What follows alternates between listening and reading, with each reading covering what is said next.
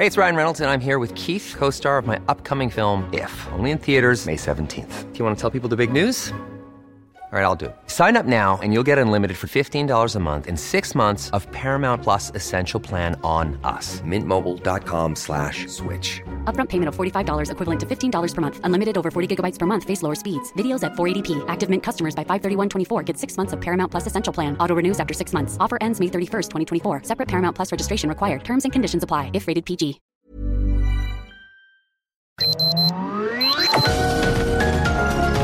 Heraldo Media Group presenta Sergio Sarmiento y Lupita Juárez. Información veraz y oportuna con un toque personal y humano. Por El Heraldo Radio, donde la H suena y ahora también se escucha.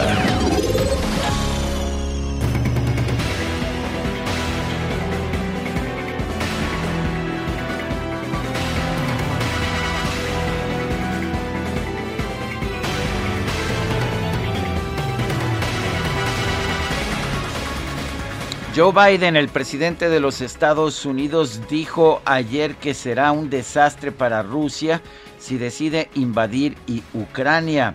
Reiteró sus amenazas de, de aplicar fuertes sanciones económicas en contra de Rusia. Consideró que no es muy probable que Ucrania se una a la OTAN en el corto plazo.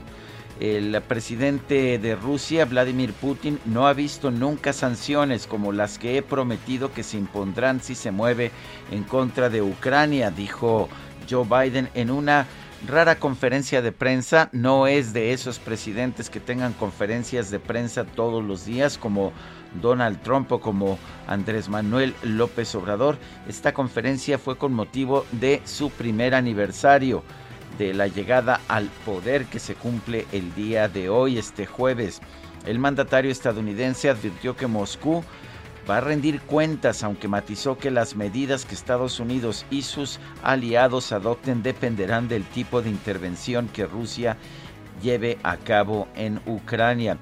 Una cosa es que se trate de una incursión menor y que acabemos discutiendo en la OTAN sobre qué hacer y no pero si los rusos hacen lo que son capaces de hacer con una fuerza en masa en la frontera, va a ser un desastre para Rusia. Posteriormente, de hecho, el equipo de Joe Biden aclaró lo que significaba esto de una incursión menor y, y, dijo no, que cualquier tipo de intervención armada en Ucrania sería considerada como una agresión suficiente para que hubiera medidas de represalia importantes en contra de Rusia.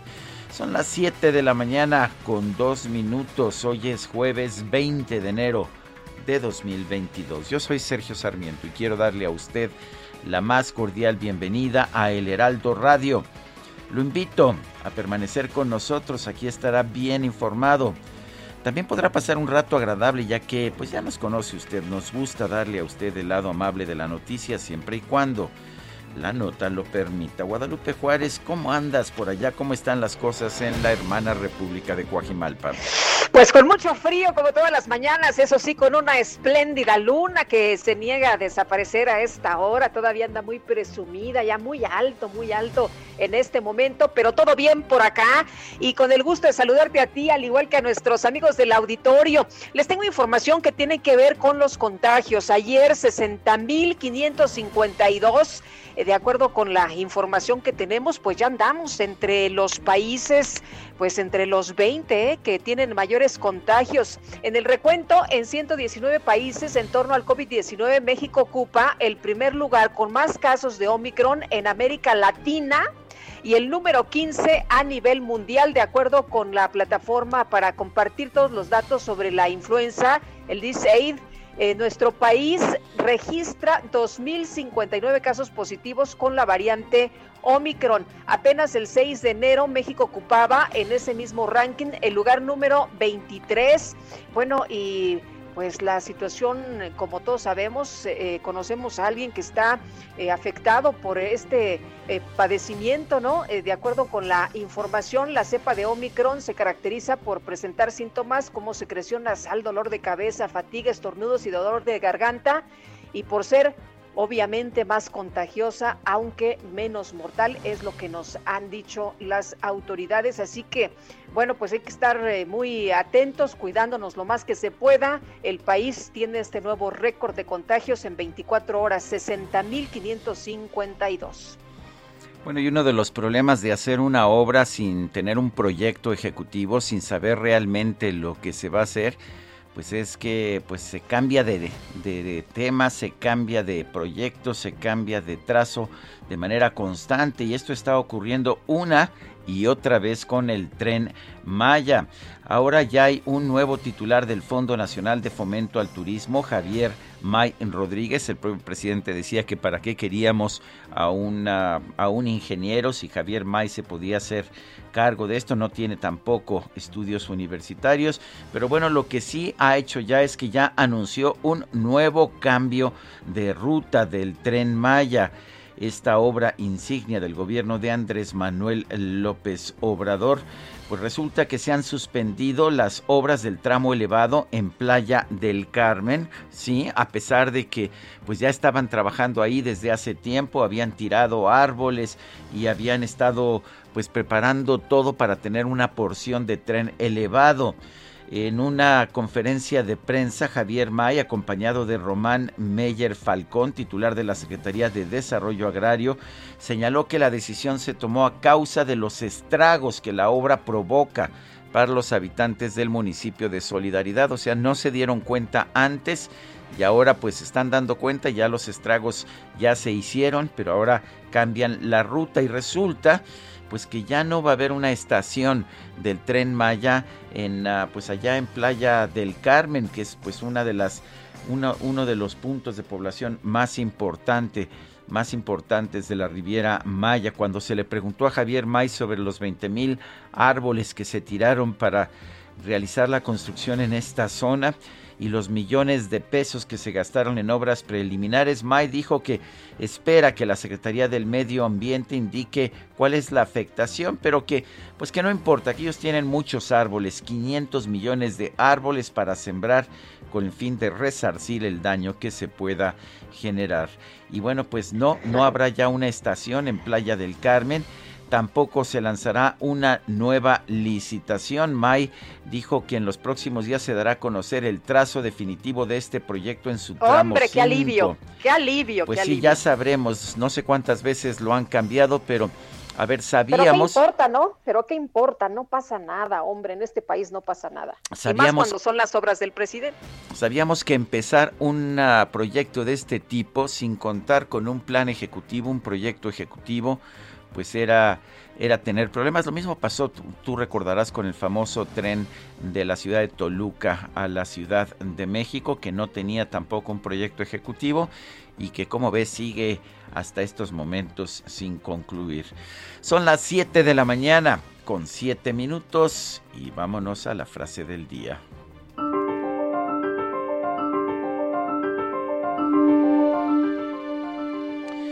Y la frase del día es la siguiente, no se te paga por la hora, se te paga por el valor que le das a la hora. Es una frase de Jim Rohn.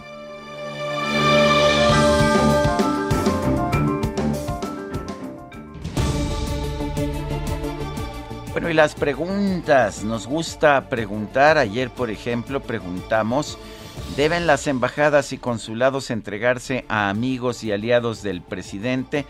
Nos dijeron sí, así ha sido siempre el 6.7% de los que respondieron no a diplomáticos 91.6%, no sabemos 1.7%, recibimos 4.571 participaciones. La que sigue, por favor. Ah, claro que sí, mi queridísimo DJ Kike.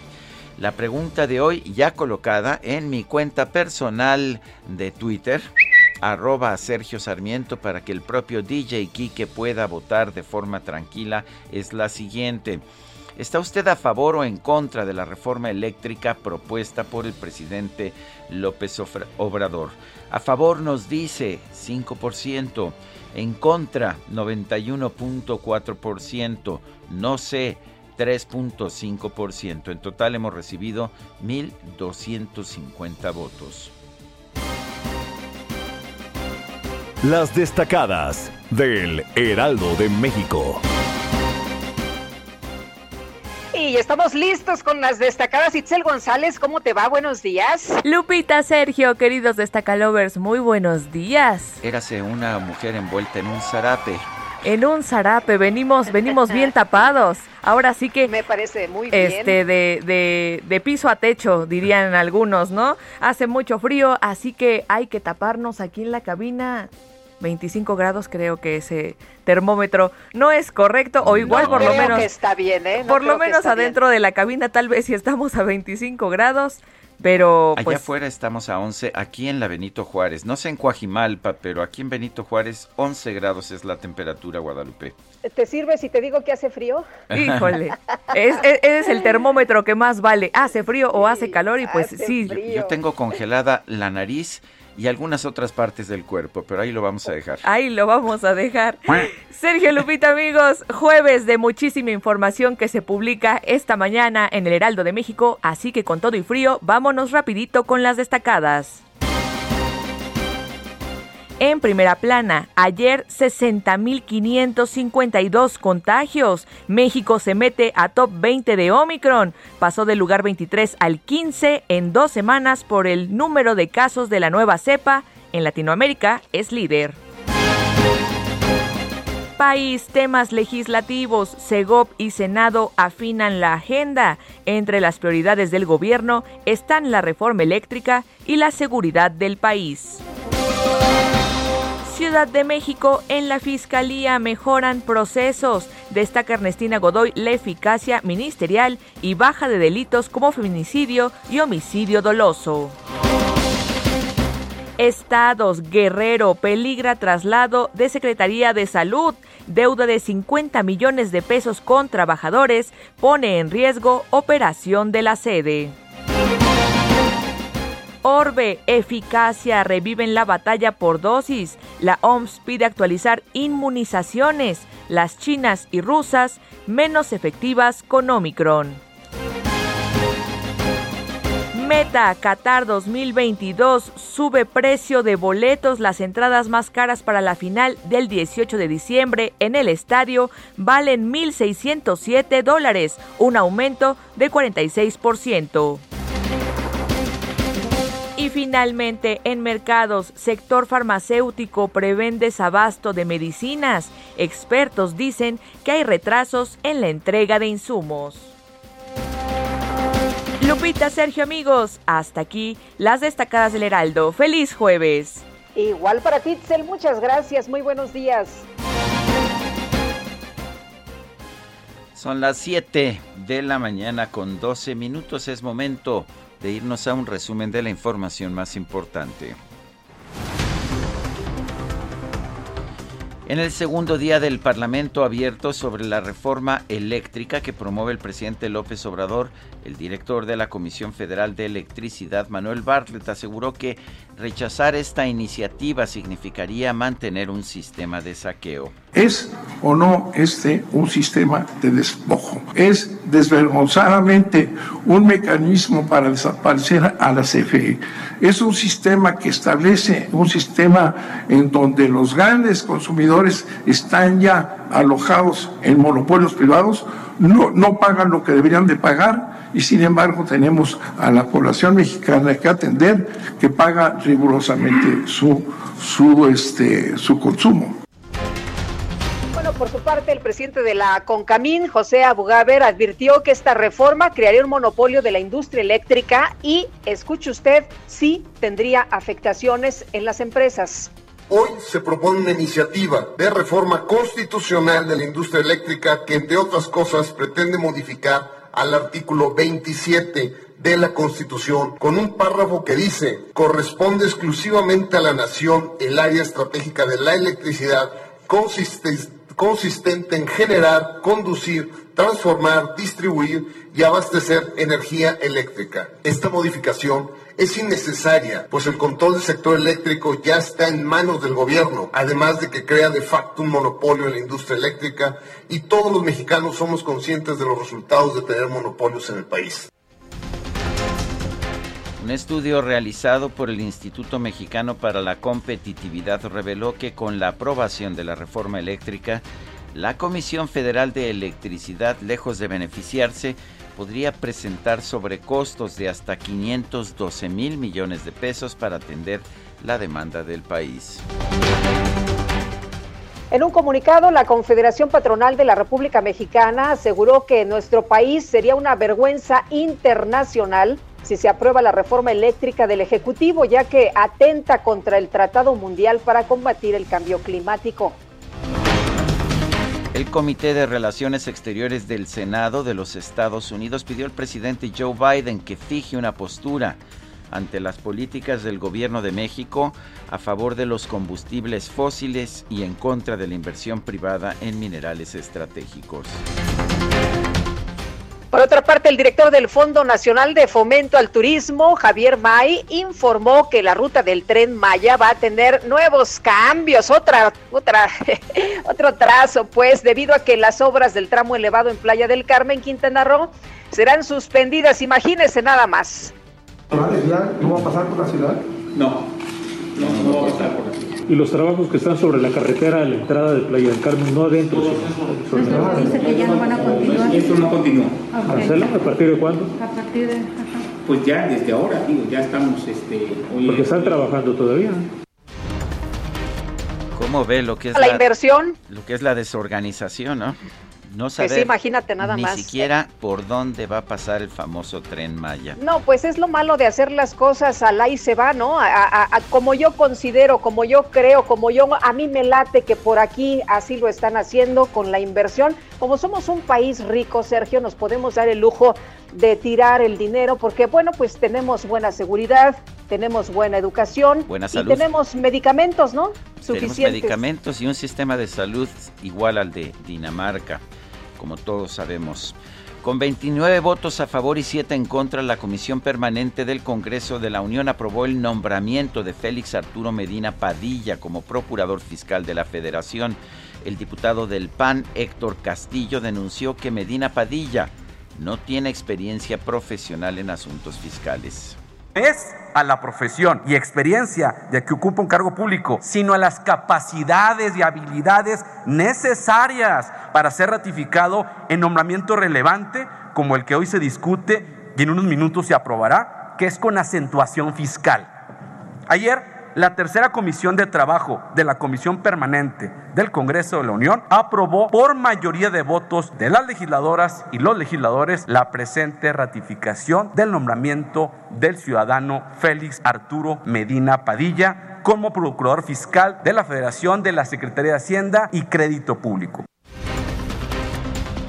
La senadora Nancy de la Sierra, secretaria de la Comisión de Relaciones Exteriores, pidió a la Cámara Alta que rechace el nombramiento del historiador Pedro Salmerón como embajador de México en Panamá por presuntos señalamientos en su contra por acoso sexual. El Pleno de la Comisión Permanente del Congreso de la Unión aprobó la solicitud de licencia del senador de Morena, Félix Salgado Macedonio. Se separa de su cargo por tiempo indefinido. Bueno, en un mitin el senador con licencia, Salgado Macedonio, afirmó que el Instituto Nacional Electoral no puede impedirle realizar actividades políticas para promover la consulta de revocación de mandato del presidente López Obrador. Yo lo único que dije es que solicité licencia para separarme al cargo de senador de la República porque voy a hacer tareas políticas. ¿A poco el INE puede quitarme el derecho soy libre y dejo el encargo de senador de la República para pasar a ser un ciudadano más, un ciudadano más. Y como ciudadano, yo tengo el derecho a hacer lo que yo quiera hacer como ciudadano. La ley no me limita. Bueno, es lo que nos explicaba Lorenzo Córdoba el día de ayer, que le preguntaba yo sobre este tema y justamente era lo que explicaba, ¿no? Si te separas del cargo y eres un ciudadano, ya no estás haciendo desde tu escaño o promoción política.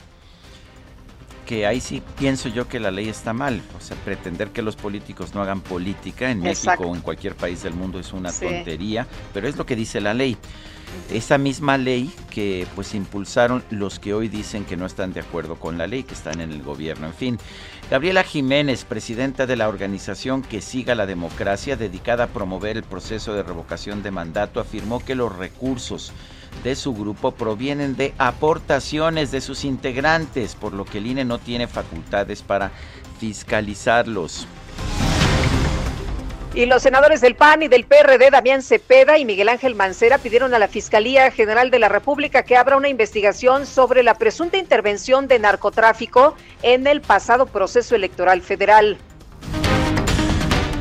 La Sala Superior del Tribunal Electoral ordenó a la Fiscalía General de la República que entregue al INE toda la información que solicite para las investigaciones del caso Odebrecht y de un posible financiamiento ilegal de la campaña electoral del expresidente Enrique Peña Nieto.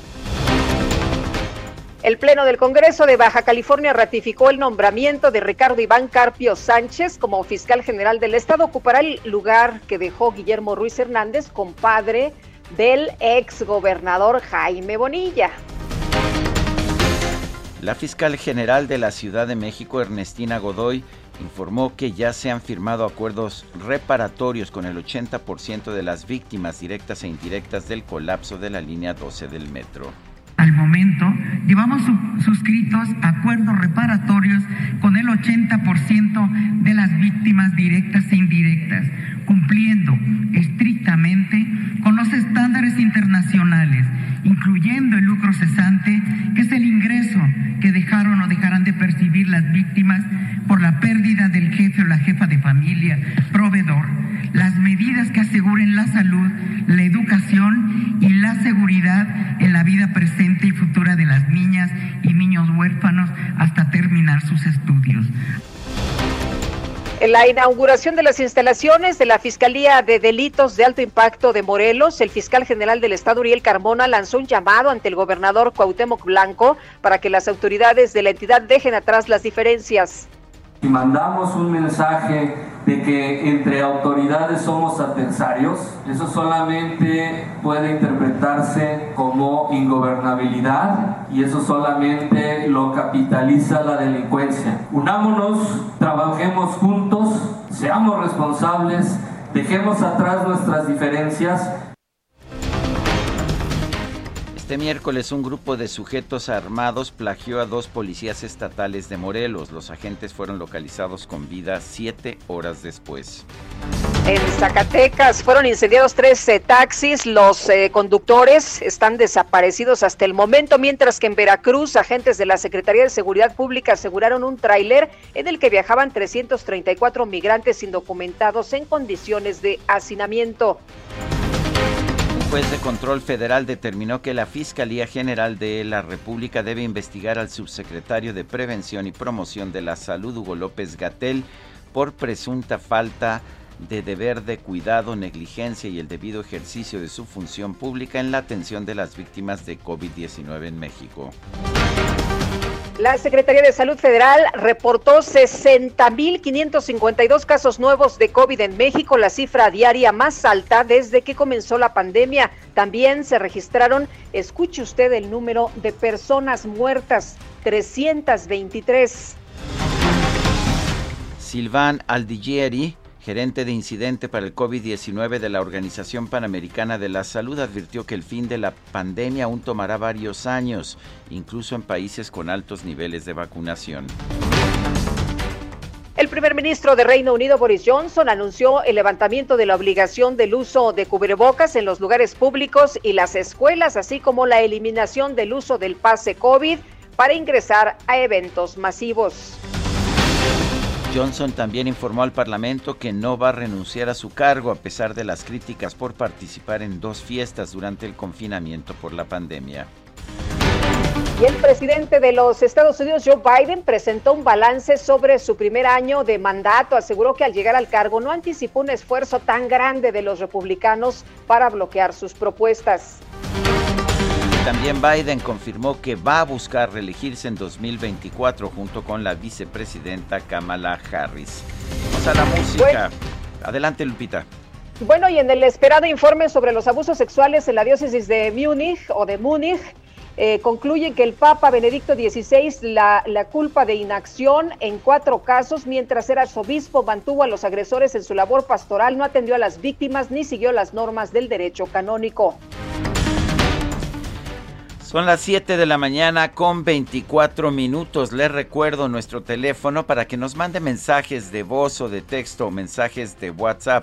El teléfono es el 55 2010 96 47. Repito, 55 2010 96 47. Síganos en Twitter. La cuenta de este programa es arroba Sergio y Lupita. Le recomiendo también mantenerse siempre al tanto de toda la información con la cuenta de Twitter del Heraldo Media Group. La puede usted encontrar en arroba Heraldo de México. Sí. Vamos a una pausa y regresamos. Mándame un WhatsApp. Mándame un WhatsApp. Sergio Sarmiento y Lupita Juárez quieren conocer tu opinión, tus comentarios o simplemente envía un saludo para ser más cálida esta mañana. Envía tus mensajes al WhatsApp 5520 109647.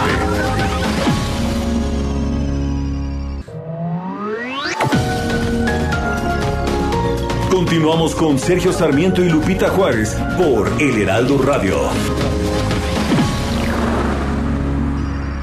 Hola, soy Paola Barragán, interiorista mexicana, y quiero invitarte a Expo Mueble Internacional. Llevo más de cinco años asistiendo al evento y te puedo asegurar que encontrarás la más alta calidad y diseño en muebles y decoración para tu negocio o proyecto, además de contar con estrictos protocolos anti-COVID para la seguridad de todos. La cita es del 16 al 19 de febrero en Expo Guadalajara. Regístrate en expomuebleinternacional.com.mx.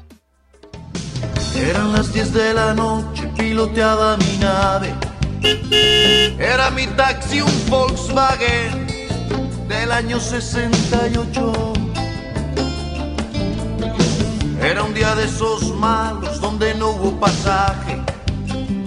Las lentejuelas de un traje me hicieron la parada. Era una rubia preciosa, llevaba minifalda, el escote en su espalda, llegaba justo a la gloria. Una lágrima negra rodaba en su mejilla, mientras que el retrovisor decía ve qué pantorrillas, yo un poco más.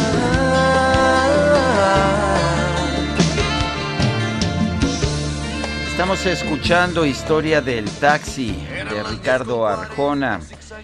Ricardo Arjona nació el 19 de enero de 1964 en Jocotenango, en Zacate- Zacatepeques, Guatemala. Está cumpliendo 58 años. Muy controvertido, hay quienes lo adoran, hay quienes lo aborrecen completamente. Me parece que tiene canciones que son interesantes, otras que no lo son tantos, pero bueno, aquí está Ricardo Arjona, de lo que no hay duda es del éxito que ha tenido. Es guatemalteco, pero se forjó musicalmente en nuestro país. Ricardo Arjona lo escuchamos aquí en el Heraldo Radio. No caiga usted por amores, debe de levantarse, le dije. Y muchas veces nos ofrece historias como esta de esta historia del taxi. Bueno, pues vamos a estar escuchando a Ricardo Arjona esta mañana y como decías, provoca de todo un poco ahí a quienes muy controvertido. Sí. O lo odian o lo aman. Sí, sí, sí. Bueno, nos dice una persona al auditorio, Saúl Rabiela, están de pena casual, pillan a ejecutivos británicos, Boris and Company, en fiestas y orgías en eh, Reino Unido. Bueno, Bueno, eso de las orgías- orgías, quién sabe, no, ¿eh? ¿eh? ¿Quién no. sabe? no sé qué información Eran, tenga don eran, Saúl. eran este, fiestas de oficina, pero no eran Eh, orgías. sí, sí, sí. Eh, bueno, dice, eh, no, no cubrebocas obligatorio cuando es uno de los países con más antivacunas. Qué casualidad. Bueno, nos dice otra persona, buenos días tengan ustedes y todo el maravilloso equipo de trabajo en el programa. Los felicito a todos por igual porque se siente que hay armonía entre ustedes. Excelente día y saludos desde Tequisquiapan.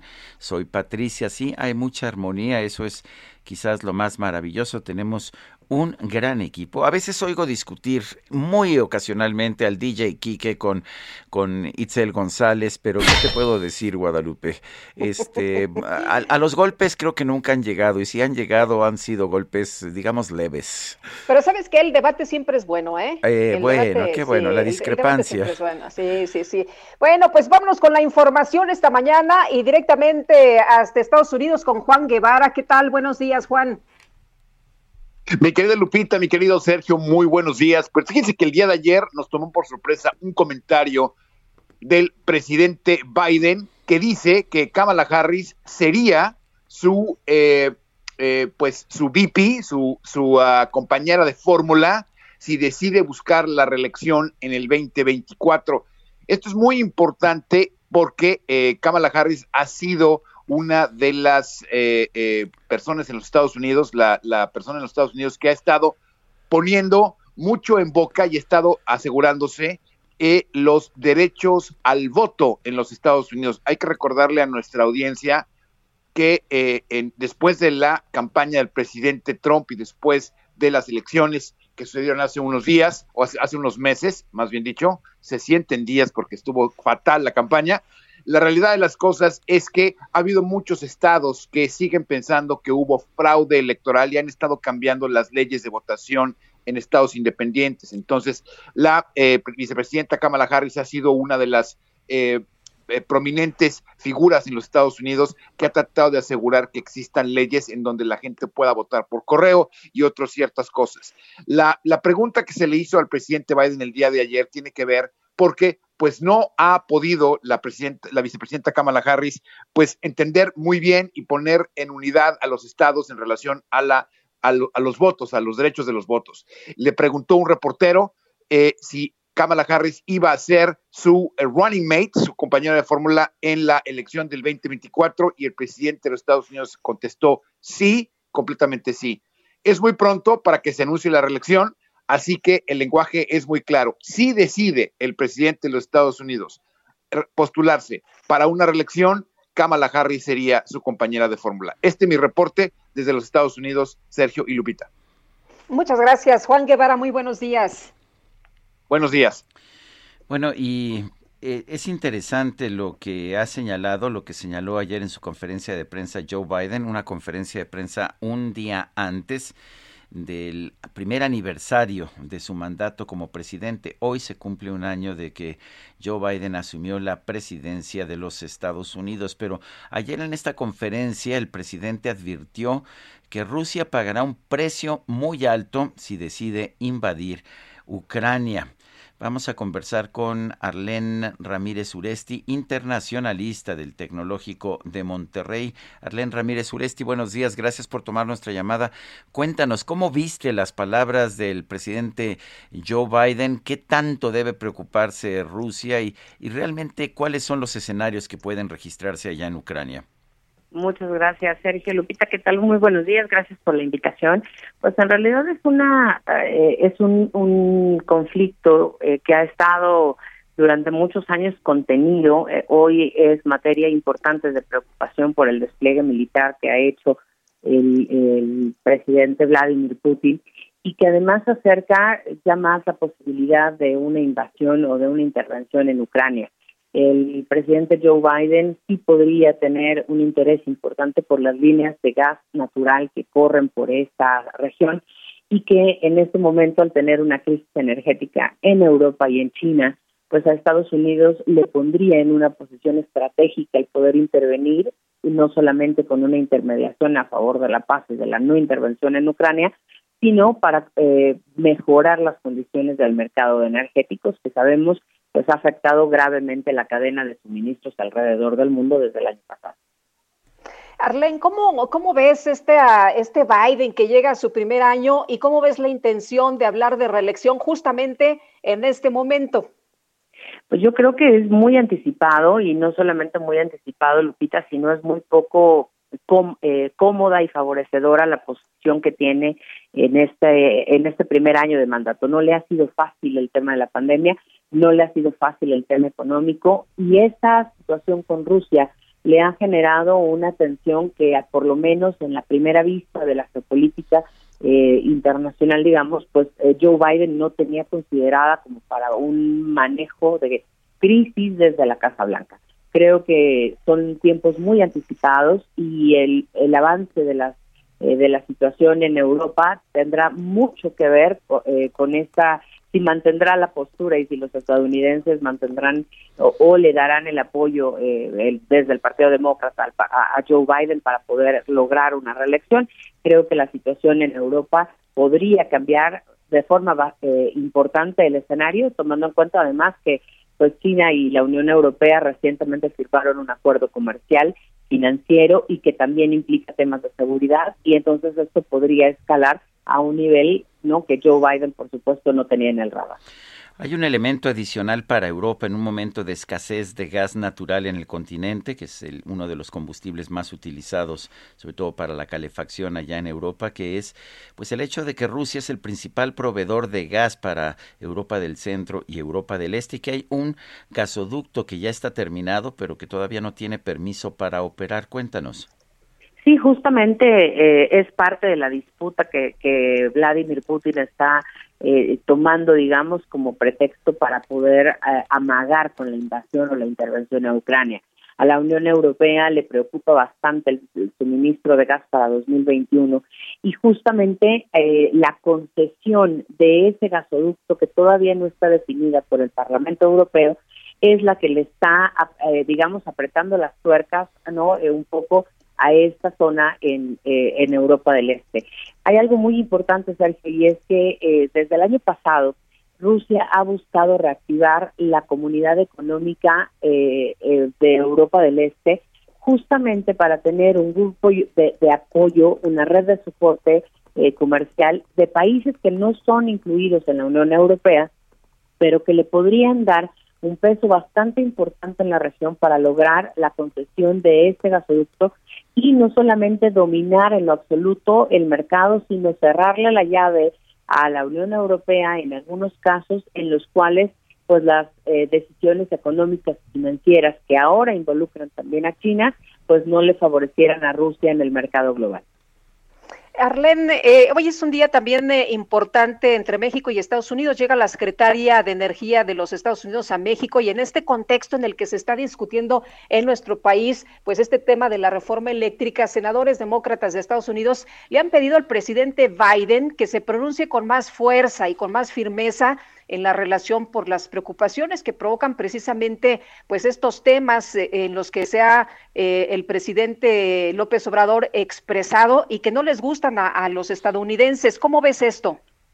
Sí, definitivamente son pronunciaciones preocupantes por la violación al TEMEC y a las regulaciones internacionales que México comprometió desde el sexenio pasado con la con el previo no de la reforma eh, energética la propuesta del presidente López Obrador va en sentido opuesto completamente al tratado, completamente a los a los compromisos internacionales, pero además a los intereses de los Estados Unidos hoy en una crisis energética como la que estamos comentando.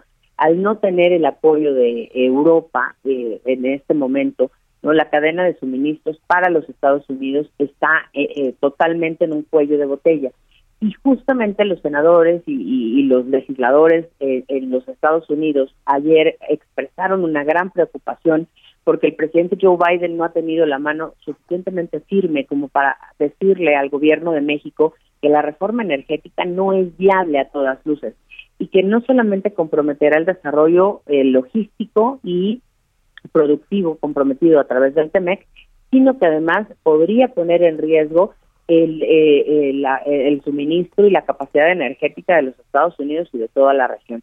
Entonces, creo que ante un panorama tan tenso en Europa, ¿no? Y en los Estados Unidos por la cuestión energética, eh, la reforma energética que plantea el presidente López Obrador, además de ser muy poco viable, pues está totalmente fuera de los acuerdos y sabemos que eso tarde que temprano traerá sanciones internacionales y, e incluso podría llegar pues a demandas eh, internacionales en la Organización Mundial de Comercio.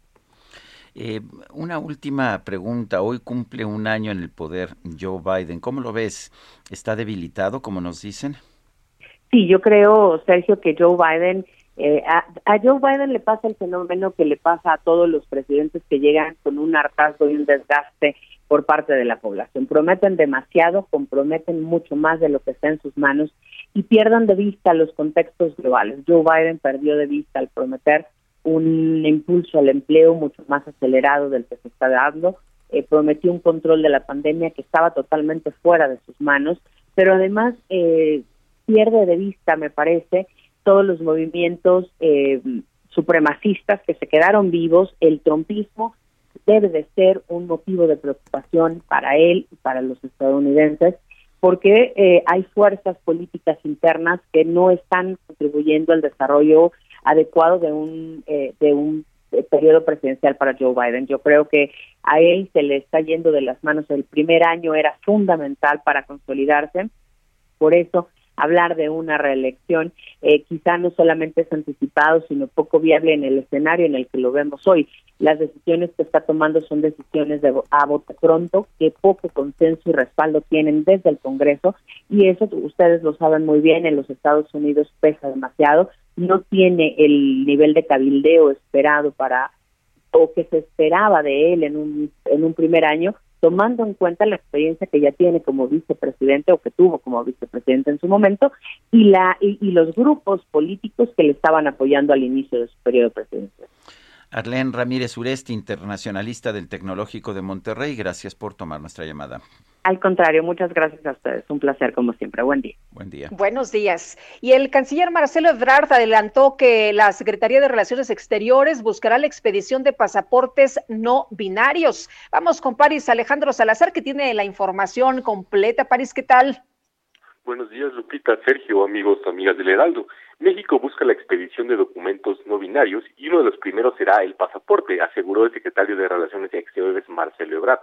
Las personas podrán solicitar el pasaporte no binario con la opción de elegir no binarios intersexual como alternativa al femenino o masculino. Ayer, durante la entrega de las primeras actas de nacimiento por reconocimiento de identidad de género a personas mexicanas en el exterior, Marcelo Ebrard dijo que, a que a solicitud de las personas de identidad fuera del binarismo, se realizarán los ajustes para que ese documento se adapte a la nueva realidad social. Escuchemos al secretario Marcelo Ebrard reconocer a todas y a todos los que están luchando, todos quienes están luchando por esto, quienes lo promueven, ya nos dijeron ahora otra, otro tema que es el pasaporte no binario, que por supuesto que es otro paso que vamos a dar. Y cada vez que haya que elegir entre libertad y dignidad de las personas y el conservadurismo o reacciones de odio, nosotros tenemos que estar con la libertad y la dignidad de las personas, porque Marcelo Ebrard anunció que en los 67 consulados y 80 embajadas de México en el extranjero se podrán expedir actas de nacimiento a personas transgénero sin la necesidad de que estos connacionales regresen a México para realizar este trámite. El acta permitirá garantizar el acceso a los derechos a la identidad, al nombre y al libre desarrollo de la personalidad de una persona y de la población que históricamente ha sido vulnerada. Sergio Lupita, esa es la información. Muy bien, muchas gracias, París. Un placer, buenos días. Son las 7 con 47 minutos. Llegó el bajadón de precios Soriana. Aprovecha que todas las galletas Cuétara están al 2x1. Sí, al 2x1. O el arroz extra precisísimo lo bajamos a 14.90. Sí, a solo 14.90. Soriana, la de todos los mexicanos. Solo enero 20. Aplica restricciones. Válido en Hiper y Super. Bueno, pues el presidente de la República ha publicado el decreto, el decreto para regularizar los autos chocolate. Está ofreciendo a través ya de este decreto que ya se ha publicado facilidades administrativas y estímulos en 10 estados. Eh, los vehículos usados cuyo número de identificación vehicular corresponda al de fabricación o ensamble del vehículo en México, Estados Unidos o Canadá y se clasifiquen en las fracciones arancelarias, etcétera, etcétera, bueno, pues ah, podrán ser importados definitivamente sin que se requiera certificado de origen, permiso previo de la Secretaría de Economía ni inscripción en el padrón de importadores. En el diario oficial de la Federación se detalla que el beneficio beneficio se podrá obtener siempre y cuando el año modelo del vehículo sea de ocho o más años anteriores a aquel en el que se realice la importación definitiva y los estados en que se podrán regularizar estos autos importados de manera ilegal son Baja California, Baja California Sur, Chihuahua, Coahuila, Durango, Michoacán, Nayarit, Nuevo León, Sonora y Tamaulipas. No solamente se van a legalizar estos autos ilegales, sino que también se otorga un estímulo fiscal a los contribuyentes que apliquen lo dispuesto en el presente decreto, equivalente al monto de las contribuciones y multas federales que se causen o generen por la importación definitiva prevista en este instrumento. En otras palabras, no solamente se legalizan los autos chocolates, sino que también hay un subsidio fiscal para que no cueste la legalización. Adelante, Lupita. Bueno, pues son las 7 con 49. Llegó el bajadón de precios Soriana. Detergente ACE de 5 kilos y Ariel de 4.5 kilos a 109 pesos cada uno. Y en todos los higiénicos Suabel, compra uno y lleve el segundo al 50% de descuento. Soriana, la de todos los mexicanos. Solo enero 20. Aplica restricciones. Válido en Hiper y Super. Y les informo que la Sala Superior del Tribunal Electoral del Poder Judicial de la Federación resolvió por unanimidad ordenar a la Fiscalía General de la República proporcionar información, así como entregar carpetas de investigación al INE sobre Enrique Peña Nieto, Emilio Lozoya y el caso Odebrecht. Vamos con Misael Zavala, que nos tiene todos los detalles. Adelante, Misael. Buenos días, Lupita. Buenos días, Sergio. Efectivamente, Lupita, pues ayer la Sala Superior del Tribunal Electoral del Poder Judicial de la Federación vinculó a la Fiscalía General de la República para que proporcione al Instituto Nacional Electoral cuatro carpetas de investigación por tener relación con un procedimiento de fiscalización que el INE tiene en sustanciación, es decir, que, que el INE está investigando. Sin embargo, eh, este, estas carpetas de investigación no podrán ser reveladas al público en general, únicamente el INE las podrá utilizar podrá utilizar esta información con fines de fiscalización de recursos de la campaña del 2017 y es que en esa campaña del 2017 los partidos de la Revolución Democrática y Morena presentaron diversas denuncias ante el Instituto Nacional Electoral en las que alegaron una probable aportación de un ente prohibido a favor de la campaña del entonces candidato a presidente de la República Enrique Peña Nieto. Los sujetos denunciados fueron los partidos Revolucionario Institucional, también el Verde Ecologista de México y Emilio Lozoya Austin, quien era, eh, se desempeñaba como eh, exdirector de Pemex en la administración de Enrique Peña Nieto, así como las empresas morales Odebrecht y OHL. De acuerdo con lo resuelto por el Tribunal Electoral, la unidad de fiscalización del Instituto Nacional Electoral le solicitó en abril del 2021 a la, a la Fiscalía General de la República esta información, además de copias respecto de diversas carpetas de investigación relacionadas con el tema denunciado, pero la Fiscalía General le había negado la información al INE y la documentación requerida tampoco le fue eh, pues accedida por el carácter eh, reservado de estas carpetas ya que pues como es bien sabido este caso todavía no concluye.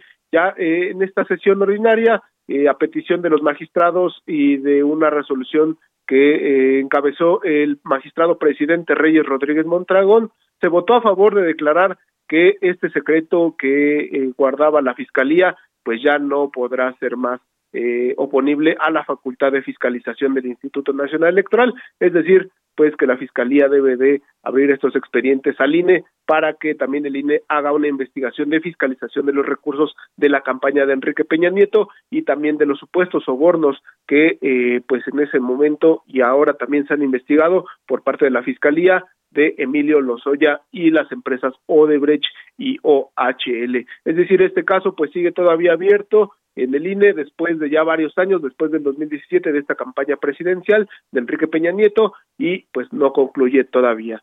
Eh, Sergio Lupita, hasta aquí la información. Sigue vivo, muchas gracias, Misael. Gracias, buenos días.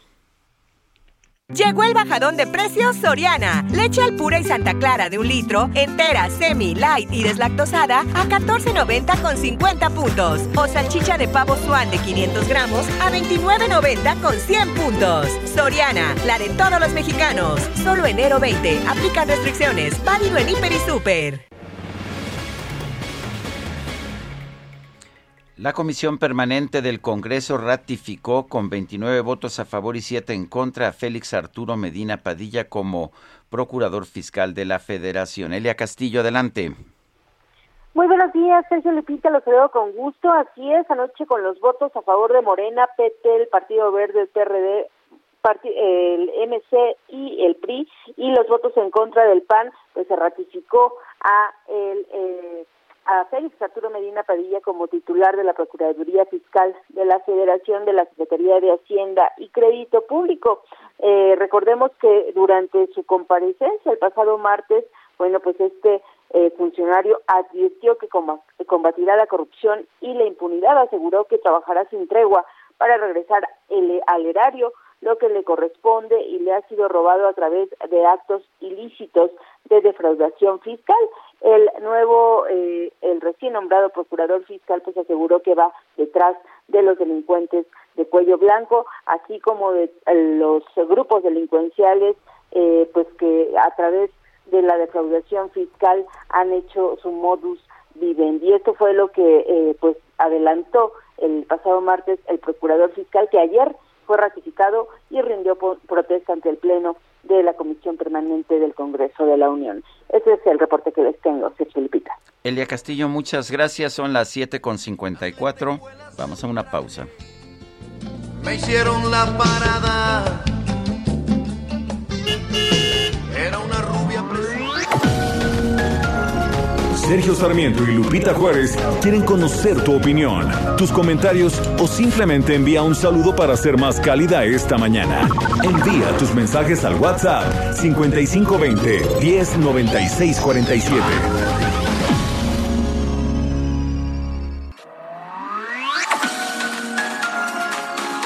Continuamos con Sergio Sarmiento y Lupita Juárez por El Heraldo Radio.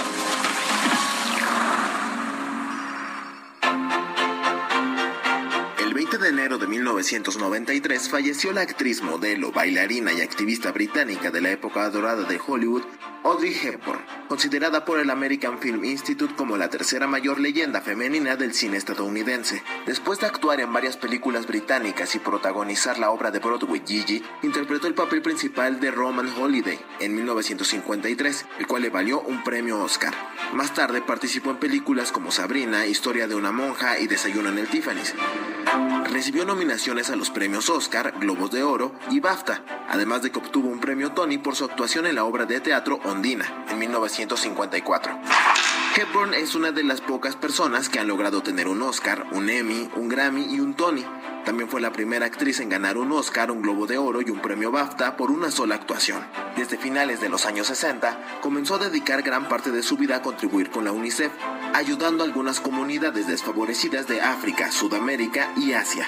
Finalmente murió en su casa de Suiza en enero de 1993 a la edad de 63 años a causa del cáncer sobra decir tantas cosas. O aprendes a querer la espina o no aceptes rosas.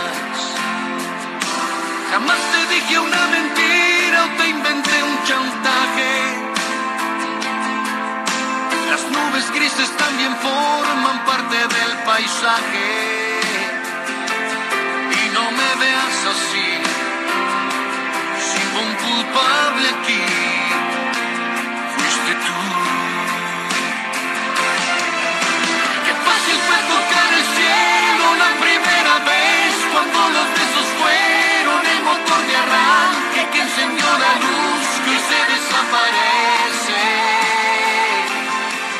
Bueno, debo decir que esta es quizás mi canción favorita de Ricardo Arjona en este contrapunto de voces con Gaby Moreno, también cantante guatemalteca. Fuiste tú. Estamos escuchando a Ricardo Arjona el día de su nacimiento.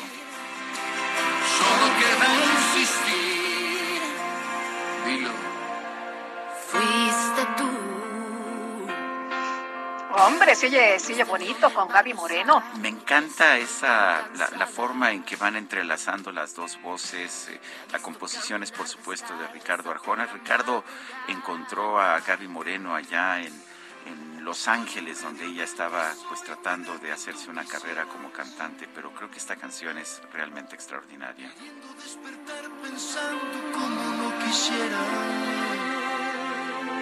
y no me veas así.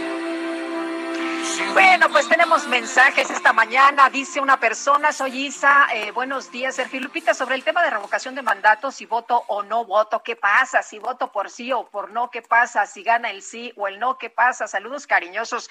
Bueno, si usted vota, el presidente va a estar muy contento, ¿no? Con la popularidad que tiene, es muy probable que gane el sí. El propio presidente está metido de lleno en este ejercicio, hasta promueve, ¿no? Promueve la revocación de mandato. Cuando el resultado sea revocatorio, el presidente cesará en sus funciones al día siguiente y se aplica el artículo 84 constitucional con el que el secretario de Gobernación en turno tomaría el cargo mientras el Congreso nombra a un presidente interino. Así funciona.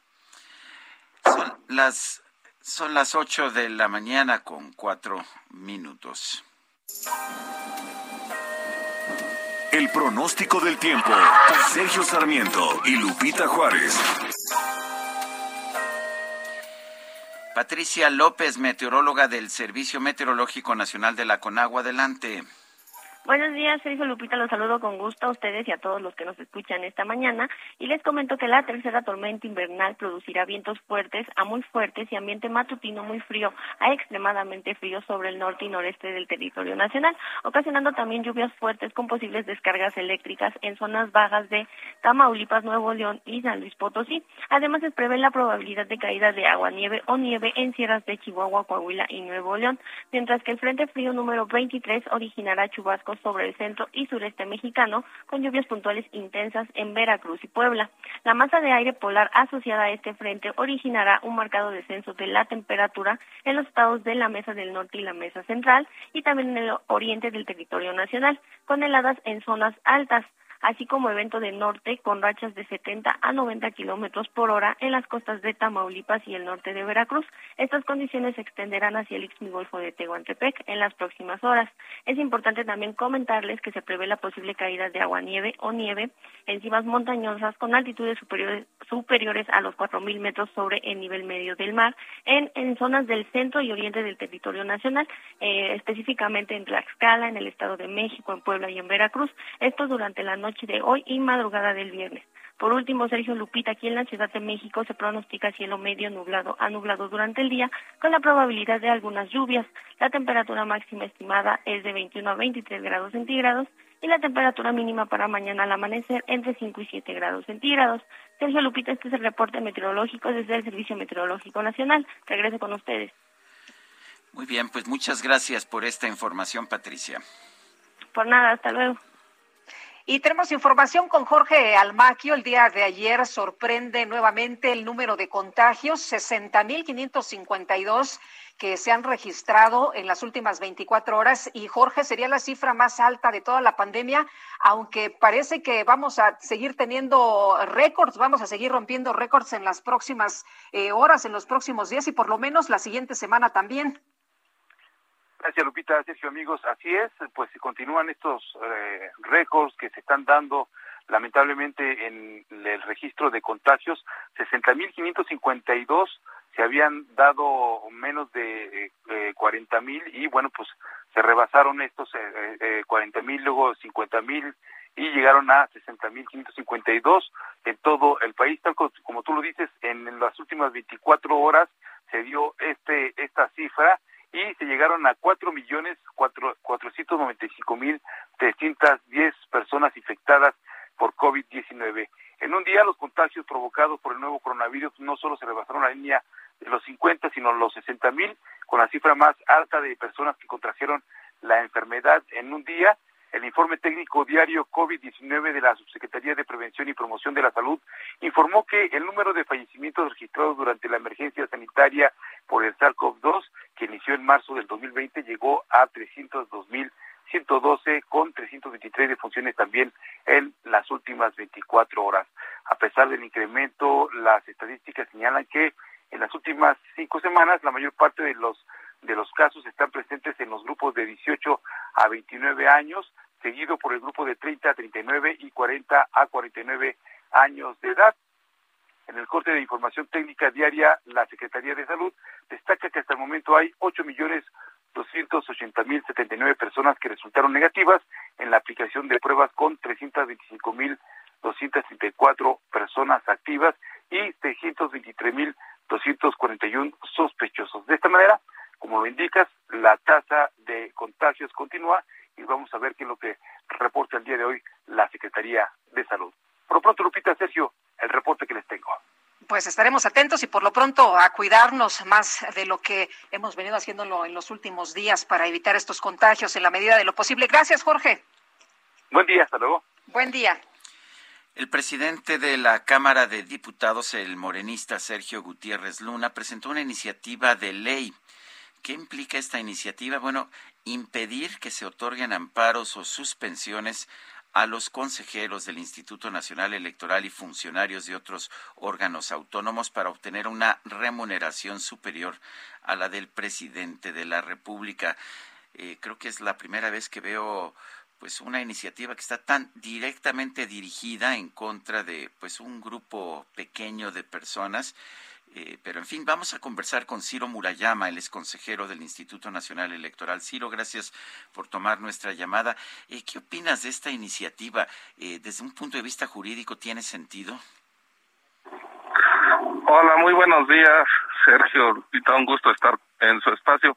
Bueno, yo creo que estamos ante pues un botón más de muestra de la falta de conocimiento jurídico y de la animadversión hacia el INE del presidente de la Cámara, porque lo que pretende es limitar los derechos de la gente frente a excesos de poder, derechos que protege justamente el poder judicial.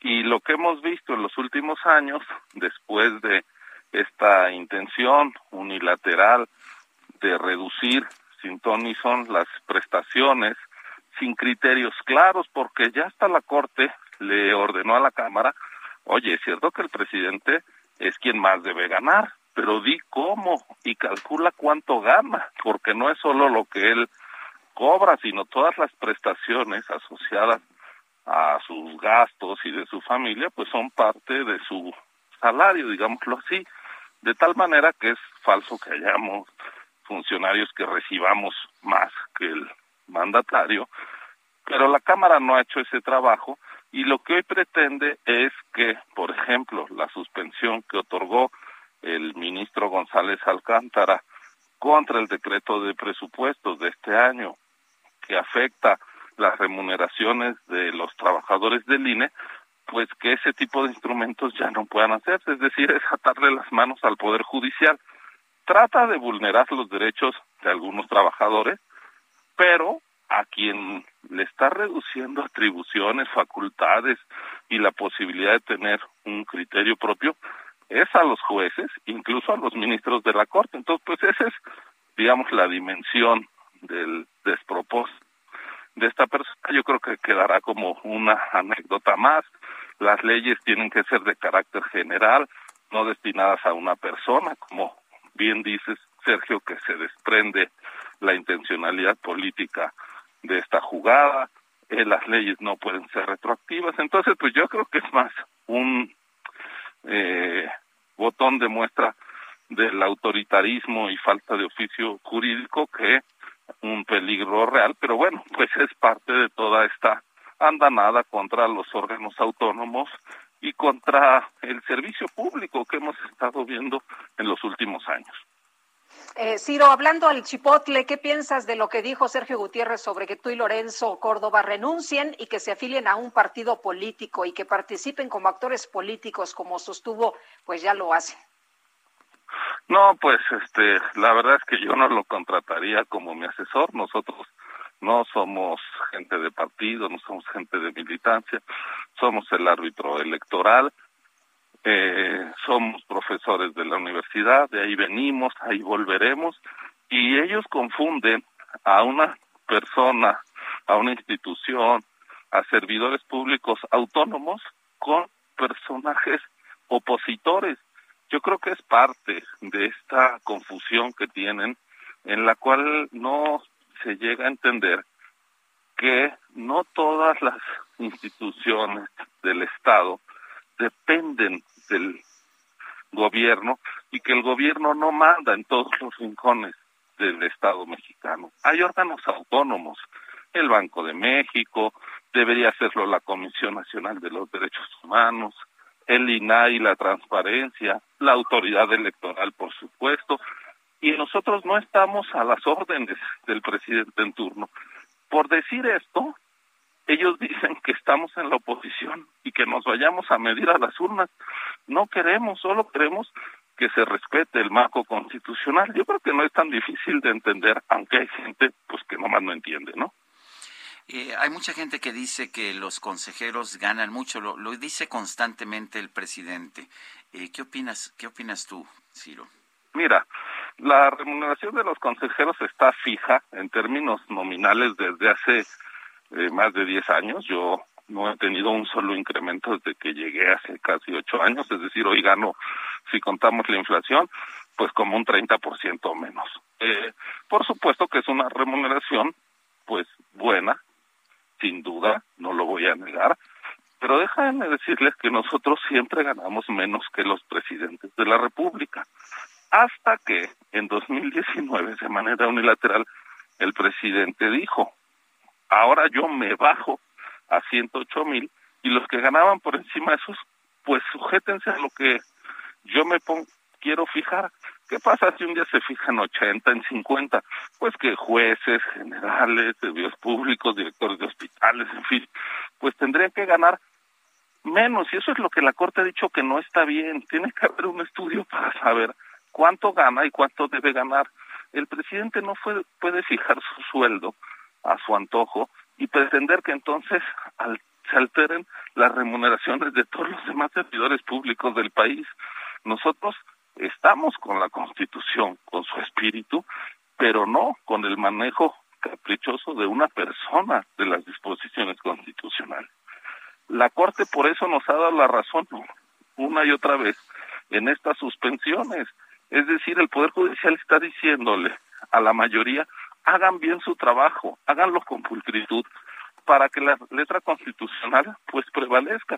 Pero si lo hacen de manera arbitraria, mal hecha, pues vamos a proteger a los trabajadores que ya ganaban un poco más de 108 mil pesos y que inconstitucionalmente, porque la constitución también dice que los eh, derechos no pueden ser vulnerados, que tiene que haber un principio de progresividad, pues no les pueden bajar el sueldo por orden del presidente a todos los demás. Es decir, es un asunto de legalidad y de hacer bien las cosas, no de defender algún privilegio personal. De hecho, pues nosotros ya vamos a acabar nuestro encargo en el INE, siempre hemos vivido de un ingreso universitario y lo seguiremos haciendo, pero también es nuestro deber defender las remuneraciones de la gente que trabaja en el INE y se quedará ahí. Eh, Ciro, ¿se puede trabajar con esta ofensiva constante de ciertos eh, actores políticos, de ciertos grupos en los que se señalan, a, se señalan a los consejeros, pero especialmente a ti y al consejero presidente? Bueno, yo creo que es, una estrategia eh, bastante obvia, además, en vez de eh, analizar una institución y demás, pues quieren personalizar eh, como si dos personas pudiéramos tomar las decisiones de un colegiado de once. Es una actitud incluso un tanto misógina porque invisibilizan a las cinco consejeras, a los demás compañeros que participan, votan y toman las decisiones porque el voto de cada uno de nosotros vale lo mismo. Entonces yo creo que es más parte de una estrategia de golpeteo y pues se puede trabajar. Pues mira, distrae, pero nosotros no hemos dejado de atender lo importante de nuestra función y en eso estamos y yo creo que en la medida en que el INE siga organizando bien elecciones, entregando 16 millones de credenciales al año a la gente, pues va a seguir siendo la institución pública más valorada entre la ciudadanía, así lo es, así lo demuestran todas las encuestas, por encima incluso de la valoración que se hace de la presidencia de la República. Entonces, pues mientras con la ciudadanía estemos bien, pues el INE está bien. Ciro Murayama, consejero del Instituto Nacional Electoral, gracias por tomar nuestra llamada. Gracias a ustedes, muy buen día. Gracias, buenos días. Y la Sala Superior del Tribunal Electoral del Poder Judicial de la Federación ordenó al INE revisar si es viable la devolución del 50% de las prerrogativas de Morena para que sean usadas en la compra de vacunas anti-COVID-19. Misael Zavala, cuéntanos. Buenos días, Lupita. Buenos días, Sergio. Efectivamente, Lupita, en una sesión ordinaria que realizó de manera virtual la Sala Superior del Tribunal Electoral del Poder Judicial de la Federación, ordenó al Instituto Nacional Electoral volver a revisar si eh, esta situación de Morena que pretende devolver el 50% de sus prerrogativas, nada más y nada menos que 547 millones de pesos eh, para que sean usadas en la compra de vacunas anti-COVID, es legal o no eh, en ese sentido, los magistrados del tribunal eh, resolvieron dos recursos de Morena que pedían revocar la medida tomada por el secretario ejecutivo del INE, quien les notificó que no podían devolver estas prerrogativas y tampoco regresarlas a la tesorería, tesorería de la Federación para la compra de vacunas contra el coronavirus. Los magistrados resolvieron que la Secretaría Ejecutiva del INE no tiene competencia para definir si se pueden reintegrar los recursos económicos de los partidos políticos y en ese sentido pues revocaron la resolución del INE y pidieron que el Consejo General del mismo organismo autónomo sea quien resuelva el caso de Morena. La Secretaría Ejecutiva del INE no tiene competencia y por eso se le ordena al Consejo General, el Instituto Nacional Electoral como autoridad competente que, que dé una respuesta en al menos 15 días a, eh, al Instituto Político Morena para que eh, se conozca si en realidad sí se pueden devolver este 50% de la administración, es decir, de las prerrogativas que reciben mes con mes los partidos políticos, eh, en este sentido de Morena, para eh, que sea utilizada en el sector salud. Los magistrados también indicaron que el director jurídico del Instituto Nacional Electoral tampoco tiene competencia en responder a Morena en materia de reintegro de este dinero y no le otorgaron esa facultad.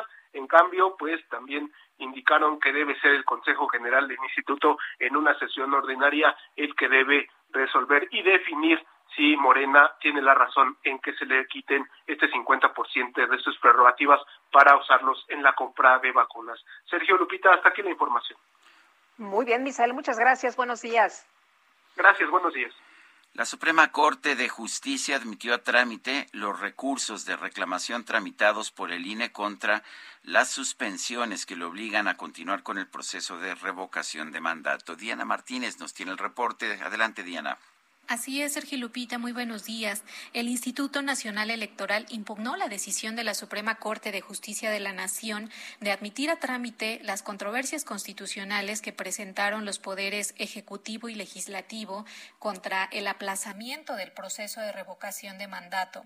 En diciembre pasado, la Comisión de Receso del Máximo Tribunal, integrada por las ministras Margarita Ríos Farjat y Yasmín Esquivel, admitieron ambas demandas, una de la Cámara de Diputados y la otra del Ejecutivo Federal y concedieron la suspensión que frenó el acuerdo del órgano electoral para posponer la consulta. Eh, las integrantes de la Corte determinaron que ese documento del INE pone en riesgo el ejercicio oportuno del derecho de la ciudadanía a decidir si revoca o no el mandato del titular del Ejecutivo, por lo que ordenaron seguir con el proceso. El órgano electoral presentó a través de su secretario ejecutivo Edmundo Jacobo Molina recursos de reclamación contra la decisión de las ministras y estos ya fueron admitidos. Bueno, Diana Martínez, muchas gracias por esta información. Son las 8 de la mañana con 22 minutos. Y tenemos el reporte de lo que sucede en las calles a esta hora con Israel Lorenzana. ¿Cómo estás, Israel? Buenos días. Sergio Lupita, muchísimas gracias. Un gusto saludarles esta mañana. Estoy ubicado exactamente en la zona de Coltongo, son los límites de la alcaldía Capotzalco y la alcaldía Gustavo Madero, donde desde el día de ayer se registró un fuerte incendio que comenzó en una fábrica de bicicletas. Después, bueno, pues tomó por sorpresa a los empleados de una bodega del SAT y finalmente también una fábrica de laminados se pues consumió prácticamente en su totalidad este incendio que ya lleva más de 12 horas y que los bomberos continúan trabajando. Las maniobras de remoción se llevan a cabo precisamente en esta última zona, la fábrica de laminados, donde todavía alcanzamos a ver llamas. Hay humo blanco también y esto por supuesto es una muy buena noticia. Hay elementos del heroico cuerpo de bomberos trabajando de diferentes alcaldías y por supuesto elementos de la Secretaría de Seguridad Ciudadana. Ha llegado personal también de la Guardia Nacional quienes están resguardando toda la avenida Coltongo, la cual está cerrada a partir de la calzada Vallejo y con dirección hacia la avenida de las Granjas. No hubo personas lesionadas, 200 aproximadamente fueron evacuadas entre familias y trabajadores de esta zona industrial por parte del personal de protección civil y la gestión integral de riesgos para evitar, por supuesto, algún incidente. Se habla todavía de algunas horas para que quede totalmente extinguido y controlado, así como bueno, pues la circulación cerrada a través de Vallejo en materia vehicular, la circulación sin ningún contratiempo. Esto para quien viene de la zona de Tenayuca y con dirección hacia la zona de la raza. Sergio Lupita, la información que les tengo. Israel, muchas gracias. Buenos días. Hasta luego. Mario Miranda está en el centro de la Ciudad de México. Adelante, Mario. ¿Qué tal, Sergio Lupita? Pues muy buenos días. Pues informarle a nuestros amigos automovilistas que encontrarán vialidad aceptable en la avenida 20 de noviembre, 20 de noviembre para ingresar al Zócalo. En el circuito del Zócalo encontraremos buen avance, ya que a esta hora no hay presencia de manifestantes, por lo cual se encuentran abiertos los accesos al Zócalo. La avenida Pino Suárez presenta buen avance en dirección a la calzada de Tlalpan o bien a José María Izazaga. Y finalmente, la avenida José María Izazaga presenta rezagos a la vialidad, esto debido a la operación de la luz roja en los semáforos. Sergio Lupita, continuamos pendientes. Gracias, Mario Miranda. Son las ocho con veinticuatro. Estamos en el Heraldo Radio. El número para que nos mande mensajes de WhatsApp es el 55 2010 9647. Regresamos. Fuiste tú. Más está decir que sobra decir tantas cosas? Ready to pop the question? The jewelers at BlueNile.com have got sparkle down to a science with beautiful lab grown diamonds worthy of your most brilliant moments. Their lab grown diamonds are independently graded and guaranteed identical to natural diamonds, and they're ready to ship to your door. Go to BlueNile.com and use promo code LISTEN to get $50 off your purchase of $500 or more. That's code LISTEN at BlueNile.com for $50 off. BlueNile.com code LISTEN.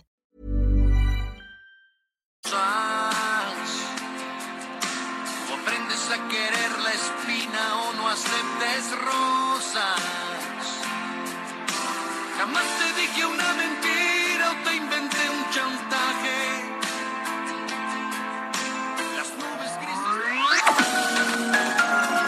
Sergio Sarmiento y Lupita Juárez quieren conocer tu opinión, tus comentarios o simplemente envía un saludo para ser más cálida esta mañana. Envía tus mensajes al WhatsApp 5520 109647.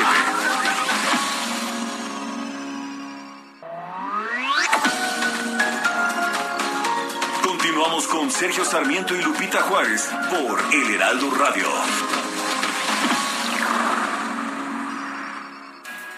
Jaque Mate con Sergio Sarmiento.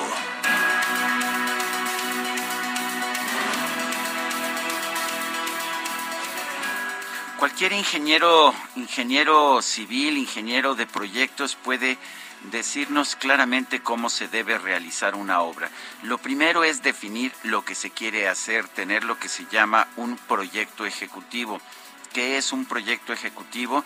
Bueno, es un compendio de instrucciones, de mediciones, de disposiciones que permiten llevar a cabo el proyecto desde su inicio hasta el final.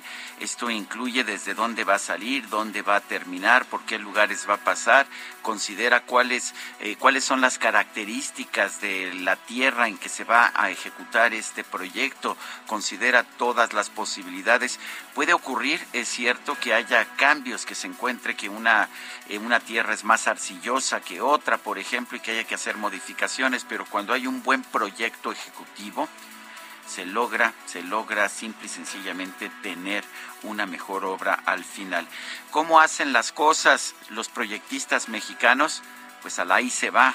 Simple y sencillamente no preparan proyectos ejecutivos porque estos pueden tardarse varios años y los políticos mexicanos quieren terminar sus proyectos dentro de su sexenio. Lo estamos viendo ahora en el tren Maya, lo vimos también con el tren entre Toluca y la Ciudad de México que, que empezó el presidente Enrique Peña Nieto y que no pudo terminar. Estamos viendo que como no hay proyecto ejecutivo, simple y sencillamente se cometen errores, se cambia el proyecto, se cambia cambian las rutas, se hacen modificaciones constantemente que cuestan dinero y que hacen que el proyecto quede mal. Así se construyó la línea 12 del metro de la Ciudad de México, la línea dorada, sin un proyecto ejecutivo. Qué miedo que así se esté construyendo también el tren Maya. Yo soy Sergio Sarmiento y lo invito a reflexionar.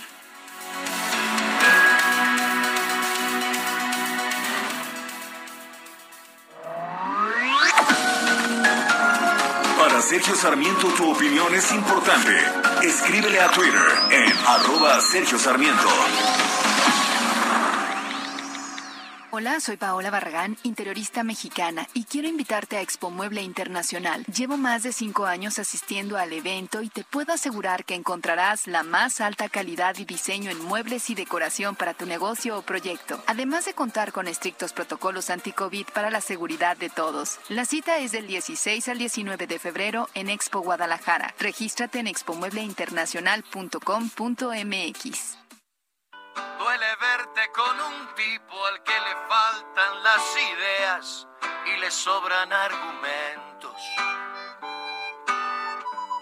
Duele verte anestesiada porque así se dio la cosa, porque así quiso tu suerte. Mientras yo caliento el banco de suplentes con la camiseta puesta para incluirme en tu futuro.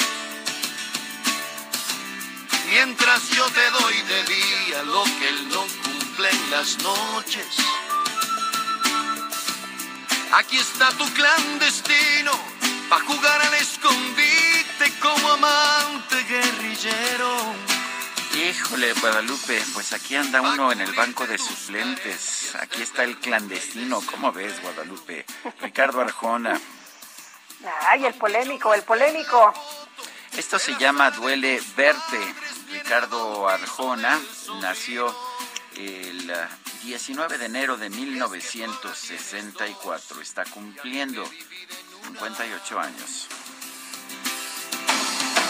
Duele Verte se llama esta canción. Cierra puertas y ventanas, que el mismísimo cielo pondrá una sucursal en el séptimo piso. Las 8 de la mañana con 35 minutos.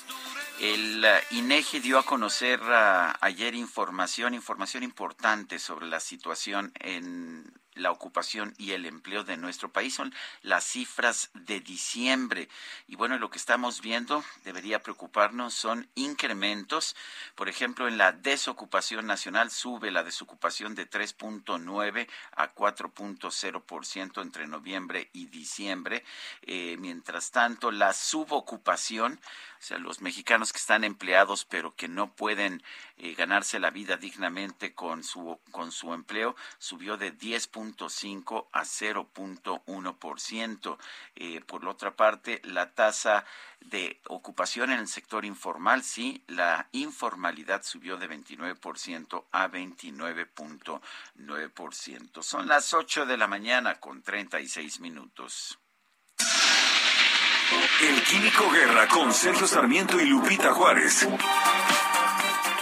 Y vámonos con el Químico Guerra. ¿Cómo te va, Químico? Muy buenos días. Pues no ando de clandestino. eh, estoy. Eh, ¿Eres el oficial? Estoy... ¿Eres el oficial, mi querido Químico? Soy el oficial, sí. y un oficial muy afortunado, además. me tocó una pareja única en el mundo.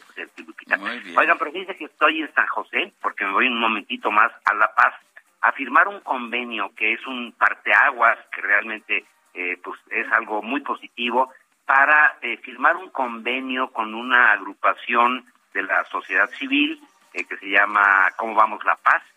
Con el instituto que dirijo, el Instituto de Asistencia e Investigaciones Ecológicas, fíjense, para conformar un centro de pensamiento, un centro de análisis, lo que se llama en inglés un think tank, para eh, poder realmente marcar la ruta de cuál va a ser el futuro energético de esta península que, como tú lo sabes muy bien, Sergio, pues es como una isla, ¿no? Y tiene eh, pues problemas frente a sí muy, muy importantes en la generación de energía. Pero es la primera vez que la sociedad civil se une en esta forma para fijar un mapa de ruta, no para eh, criticar, no para estar denostando, no para manifestarse, que eso es bueno, ¿verdad?, cuando lo amerita la situación, pero aquí es para proponer. Y el objetivo de esta alianza con Cómo Vamos la Paz y el INAINE, que es el toque dirijo, dirijo, es el convocar a todos los actores importantes en la cuestión energética aquí en la península para precisamente poderle eh, dar a la nación, a México, una un mapa de ruta, que es lo mejor que hay que hacer, un eh, tema bastante complejo. Fíjense, aquí, pues como es una isla, depende la electricidad del combustóleo que viene de tierra firme, digamos, eh, viene de Topolobampo, viene de Salina Cruz, etcétera, en barcos, en donde se alimentan termoeléctricas que ensucian mucho el ambiente, que además son altamente ineficientes y caras, y proponer pues el uso aquí de donde hay abundancia de sol, abundancia de viento también, pero con un criterio constructivo, porque las energías renovables, como he comentado, pues tienen esta eh, cuestión de la intermitencia que tiene que ser resuelta. Y hay propuestas, por ejemplo, para en las presas que tiene, por ejemplo, Baja California Sur, el estar bombeando el agua de abajo hacia arriba durante el día cuando hay sol, con paneles solares, y en la noche dejar bajar el agua eh, a través de turbinas hidroeléctricas que generan electricidad precisamente en la noche. Entonces, estoy muy contento, en un momento más salgo para allá. Eh, ¿Cómo vamos La Paz? Es un grupo eh, propositivo, no son estridentes, no son de estos que pues golpean por golpear y que luego tienen intereses ahí ocultos, no, son bastante transparentes, los conozco hace muchos años y me da mucho gusto, Sergio Lupita, poder participar y que me hayan invitado a formar esta alianza entre la sociedad civil para hacer un mapa de ruta del futuro energético de Baja California Sur. Sergio Lupita. Pues muy, muy bien. Muy bien, Químico Guerra, pues adelante y eh, buena suerte. Muchas gracias. Un abrazo. Un abrazo también para ti, Químico. Y la senadora Nancy de la Sierra, secretaria de la Comisión de Relaciones Exteriores del Senado, hizo un llamado a rechazar la ratificación del historiador Pedro Salmerón como embajador de México en Panamá. Nancy de la Sierra, eh, un caso además que tú conoces muy bien. Tu hija estaba estudiando justamente en el ITAM cuando pues eh, varias de las estudiantes denunciaron el acoso del que eran víctimas. Buenos días, cuéntanos. Nancy. ¿Nos escuchas? No, parece que no nos está escuchando. Nuestro equipo de producción ya está tratando de restablecer la comunicación con Nancy de la Sierra. No, eh, perdimos, uh, perdimos la comunicación con, con Nancy de la Sierra. Espero que, eh, que tengamos la, la oportunidad de conversar con ella en unos minutos más. Es un tema pues es un tema importante, lo hemos estado tratando en estos últimos días, tiene que ver con la designación del historiador Pedro Salmerón como embajador de México en Panamá. A propósito, no sé si has visto en redes sociales, Guadalupe, cómo responde Pedro Salmerón a sus críticos. No, bueno, terrible, ¿no? es un barbaján. La verdad de las cosas es que impresionante que alguien que va a trabajar como diplomático, pues sí, alguien que va a trabajar como diplomático se exprese de esa forma. Pero ya recuperamos a Nancy de la Sierra, secretaria de la Comisión de Relaciones Exteriores del Senado, y te preguntaba, Nancy, que es un caso este de Pedro Salmerón que tú conoces muy bien, porque tu hija estaba justo como estudiante de Derecho en el ITAM eh, cuando se cuando se dieron estos casos, ¿no? Cuando las alumnas eh, pues hablaban de este tipo de, de agresión, de este tipo de acoso sexual.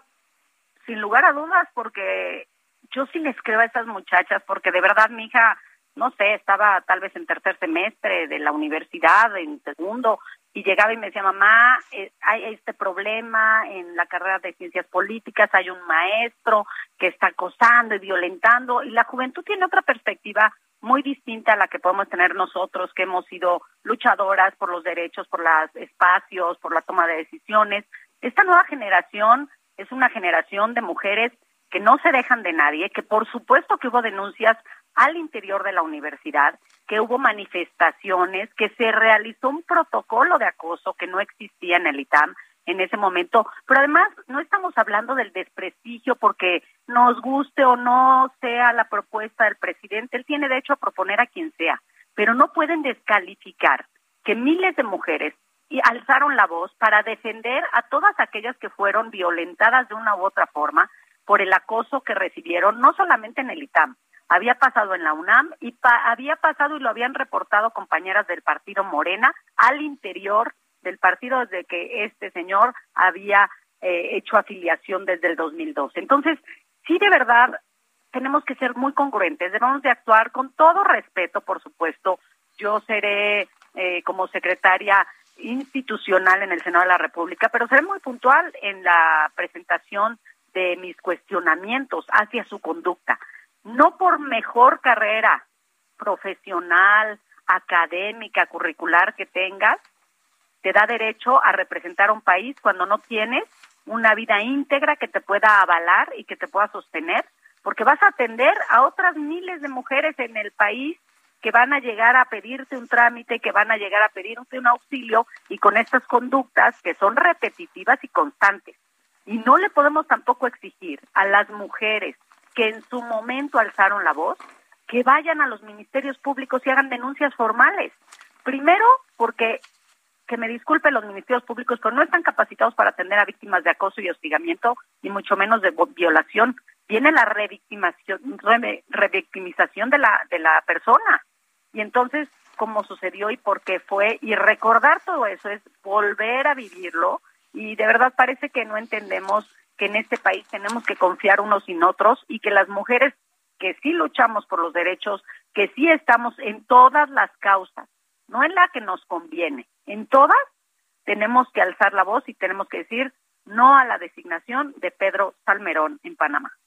Eh, a ver, yo creo que Salmerón no tiene ninguna experiencia diplomática, su tono con quienes lo han cuestionado en redes sociales es impresentable, ciertamente de puro insulto, pero, pero a ver, a mí sí me preocupa el hecho de que se linche a alguien sin que haya una sola denuncia penal, porque no hay una sola denuncia penal. Dices que no importa que no haya denuncias penales.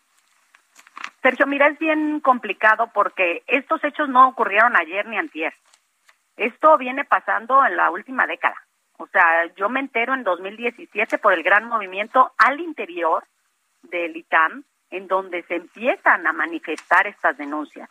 Ir a un ministerio público en este país, y te lo digo porque lo conozco, es ir a que te falten al respeto, pasar horas enteras y que una y otra y otra persona te diga, pues cómo no mire usted cómo viene vestida, cómo no la iban a acosar, ¿Cómo vas a demostrar el acoso? A ver, yo quiero pruebas fehacientes. Dígame, ¿cómo se demuestra el acoso? Es muy complicado presentar pruebas ante el Ministerio Público sobre acoso. Cuando en su momento estas mujeres alzaron la voz, para mí es suficiente que lo hayan hecho a través de eh, las instancias internas del ITAM. Ahí están las denuncias.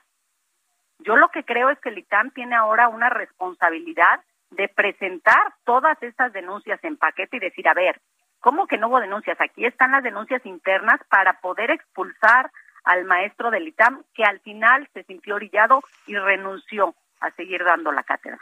Pero lo que no podemos hacer es decir que las mujeres tenemos la obligación de ir a denunciar penalmente.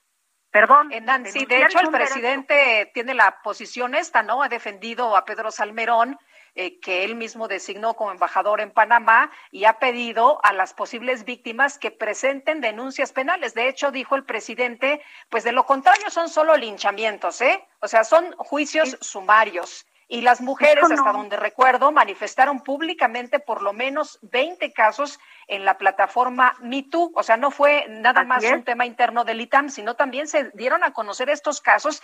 Y ahora que se designó a Pedro Salmerón, muchas de estas mujeres acosadas en su cuenta de Twitter, que por cierto ya quitó Pedro Salmerón, le dijeron, a ver, tú me hiciste esto, esto, esto, esto y esto. Pero además tenemos derecho o no a denunciar. O sea, eh, no es una obligación presentar una denuncia, es un derecho que tenemos las mujeres. Y si lo hicimos públicamente en su momento y estas jóvenes lo hicieron con desesperación, pero respaldadas de otras mujeres que acompañaron en la lucha para que saliera de la universidad, y tenemos mujeres en la UNAM y tenemos, como les digo, en el interior de Morena, mujeres que en su momento, y no estoy hablando de ayer ni antier, estoy hablando, y se lo reitero, de hace muchos años, la conducta del historiador es repetitiva y es constante. O sea, no es un hecho aislado. ¿Por qué no entonces mejor yo le pediría que hicieran un perfil psicológico de las conductas, de su forma de expresarse y de hablar, porque yo no quiero que me represente y dejemos a un lado eh, que no hay, está bien, no hay una denuncia formal ante el Ministerio Público. No, yo no la iría a presentar, porque yo he ido a presentar 20 denuncias formales al Ministerio Público por robo, asalto, ¿y sabes qué ha pasado? Nada. ¿Qué ha pasado? Nada. Y entonces yo voy a perder mi tiempo y voy a revictimizarme cuando he sido violentada. No, gracias ya se fue de la universidad, ya no lo voy a volver a ver, ese señor ya no me interesa. ¿Me explico? O sea, no no podemos exigirles a estas mujeres que vayan. Estamos en el derecho de no denunciar porque no tenemos una justicia pronta y expedita y tampoco tenemos al personal preparado para tratar a víctimas de acoso y hostigamiento. Ah, entonces me tiene que violar el señor y tengo que ir. Imagínate, por lo pronto tu posición es rechazar la ratificación de Pedro Salmerón como embajador de México en Panamá. La mía y la de muchas compañeras y compañeros en el Senado que nos vamos a pronunciar en contra y que de llegar el nombramiento al Senado, porque también hay que decirlo, no ha llegado de manera oficial la ratificación. El presidente y la Cancillería proponen y nosotros ratificamos. No han llegado de manera oficial estos nombramientos. Yo estoy esperando que lleguen en el periodo ordinario que inicia el primero de febrero y una vez que lleguen se tendrá que hacer en la junta directiva de la Comisión de Relaciones Exteriores que compone Nadia Navarro en el PAN, tu servidora en el Grupo Plural y el presidente Vasconcelos el mecanismo para llevar a cabo la presentación del plan de trabajo y los cuestionamientos por los grupos parlamentarios. Entonces yo lo que pido es congruencia y solidaridad. Pues Nancy, te agradecemos como siempre que puedas platicar con nosotros. Muy buenos días. Es un placer como siempre. Cuídense mucho. Gracias, Nancy. Son las 8 de la mañana con 49 minutos.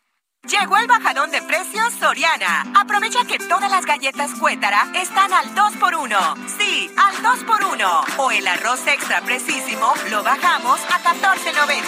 Sí, a solo 14.90. Soriana, la de todos los mexicanos. Solo enero 20. Aplica restricciones. Válido en Hiper y Super.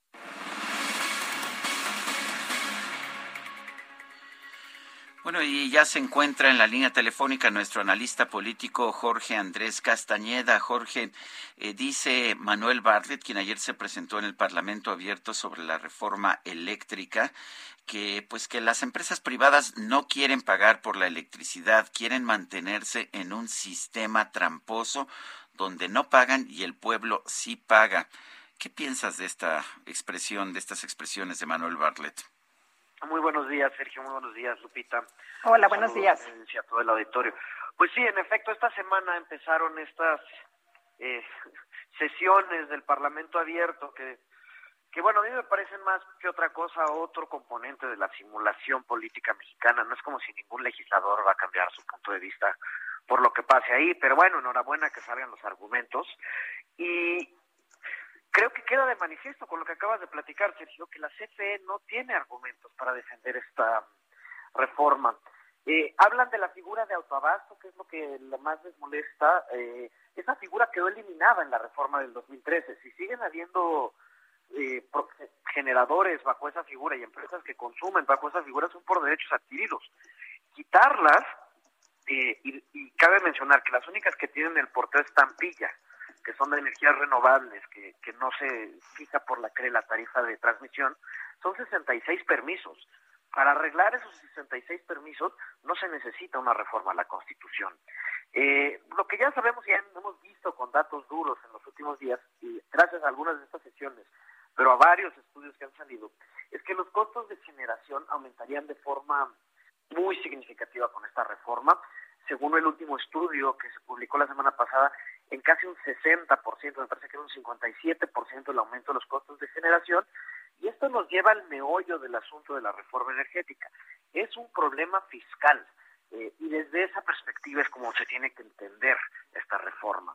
Eh, va a costar más generar luz, entonces o suben las tarifas o sube el subsidio, que ya está ahí. Eh, como no van a subir las tarifas, porque sería un subsidio político para este y cualquier gobierno, pues va a tener que subir las transferencias que hace el gobierno a la CFE cada año. El año pasado rondaron los 70 mil millones de pesos. Va a tener que seguir subiendo y subiendo y subiendo si se cambia el orden de despacho, es decir, el orden en que entra a producir cada tipo de planta, eh, va a subir el costo y entonces todos vamos a tener que pagar más, ya sea a través de las tarifas o a través del subsidio que le da el gobierno federal a la CFE. Eh, eso es indiscutible, a pesar de todo, los datos están allá afuera, se ha mostrado hasta el cansancio, lo que dice el director de la CFE en el gobierno abierto, todo mundo eh, sabe que es totalmente ideologizado, que no está poniendo ningún dato sobre la mesa. Si lo que quiere es quitar estas excepciones que existen por la reforma previa a la del 2013, que las renegocien. Ahora, que las renegocien bien, no como los gasoductos, donde incluso perdimos como país muchísimo dinero, aunque este gobierno en particular tuvo que pagar menos. Pues Jorge Andrés Castañeda, gracias por uh, gracias por conversar con nosotros esta mañana. Muchísimas gracias a ti, Sergio. Muchísimas gracias, Lupita, y un saludo a todos.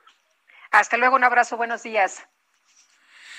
Son las ocho, las ocho de la mañana con cincuenta y tres minutos. Llegó el bajadón de precios Soriana. Detergente ACE de 5 kilos y Ariel de 4.5 kilos a 109 pesos cada uno. Y en todos los higiénicos Suabel, compra uno y lleve el segundo al 50% de descuento. Soriana, la de todos los mexicanos. Solo enero 20. Aplica restricciones. Válido en Hiper y Super. Bueno, pues uh, son las ocho con cincuenta y tres minutos. Allá en los Estados Unidos se acaba de dar a conocer información económica importante. Las eh, peticiones, las solicitudes de apoyo por desempleo se incrementaron en 286 mil la semana pasada. Es una mala señal para la recuperación económica. Oye, y Morena ha pedido investigar a Samuel García y a Mariana Rodríguez por sustracción de menor de edad. El partido político solicitó a la Comisión Permanente del Congreso que exige investigar por sustracción de un pequeño del albergue del DIF Capullos por allá en Nuevo León.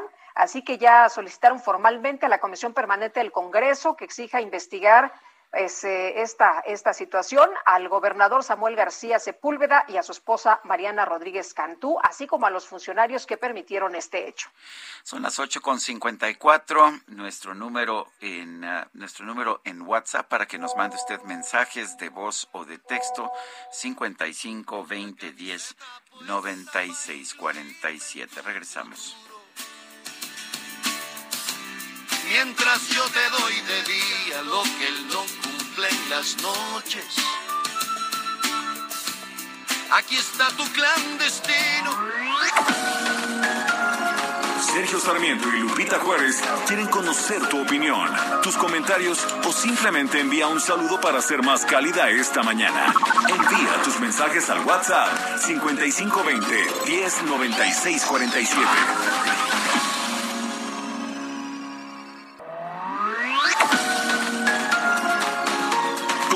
Con Sergio Sarmiento y Lupita Juárez por El Heraldo Radio. Hola amigos del Heraldo Radio, gracias Sergio Sarmiento y Lupita Juárez. Tenemos muy buenas noticias. Fíjense que desde el lunes 17 empezó la gran semana de la decoración en el World Trade Center. Esto es en la Ciudad de México. Es una gran oportunidad, fíjense, para encontrar todo tipo de muebles de decoración, joyería, artesanías, blancos y todas las tendencias para decorar el hogar. Encuentran aquí diseños exclusivos con precios de fábrica. Además, si ustedes quieren invertir para emprender un nuevo negocio, Decoestilo Expo Decoración y Regalo es nuestra mejor opción, ya que tiene las mejores ofertas, porque aquí compras para vender.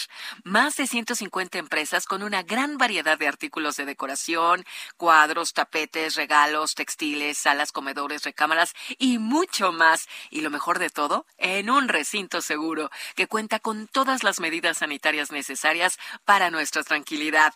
Aún puedes venir, solo regístrate en www.decoestilo.com.mx para obtener tu pase gratis. Avísales a todos. Decoestilo Expo Decoración y Regalo estará hasta el viernes 21 de enero en el World Trade Center Ciudad de México. No te lo puedes perder. Regresamos con ustedes, Sergio y Lupita. Te conozco desde el pelo hasta la punta de los pies. Sé que roncas por las noches y que duermes de revés. Sé que dices que tienes 20 cuando tienes 23. Te conozco cuando ríes y tus gestos al amar. Sé de aquella cirugía que a nadie le has de contar. Sé que odias la rutina un poco más que a la cocina. Dime si él te conoce la mitad. Dime si él tiene la sensibilidad. Dime si él te conoce la mitad, una línea afortunada de Ricardo Arjona. La canción se llama Conozco. Estamos escuchando a Ricardo Arjona el día de su cumpleaños.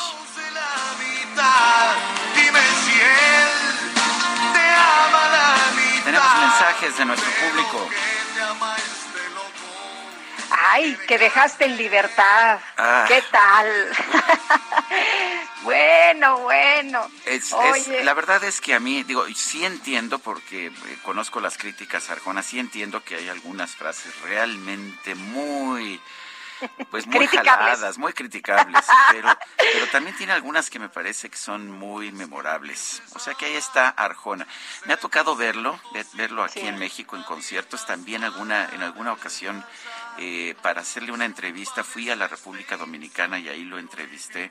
La verdad es que es increíble el contacto que tiene con la gente, con sus públicos. Pues Ricardo Arjona lo estamos escuchando y seguramente mucha gente nos criticará.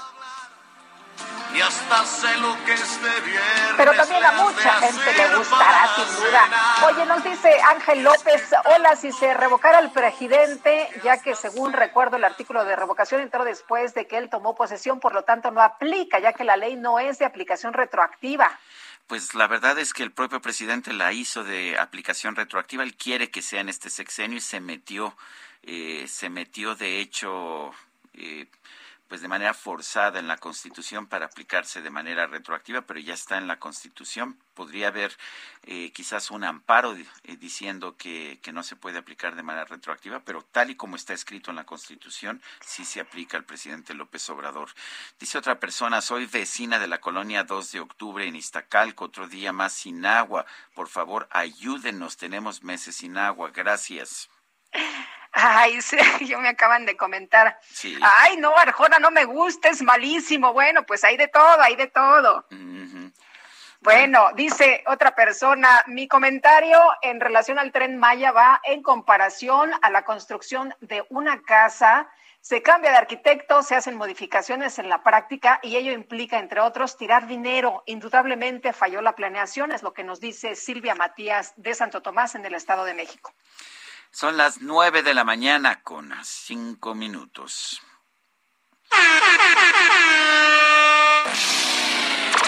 La micro deportiva. Three, two, one, go, go.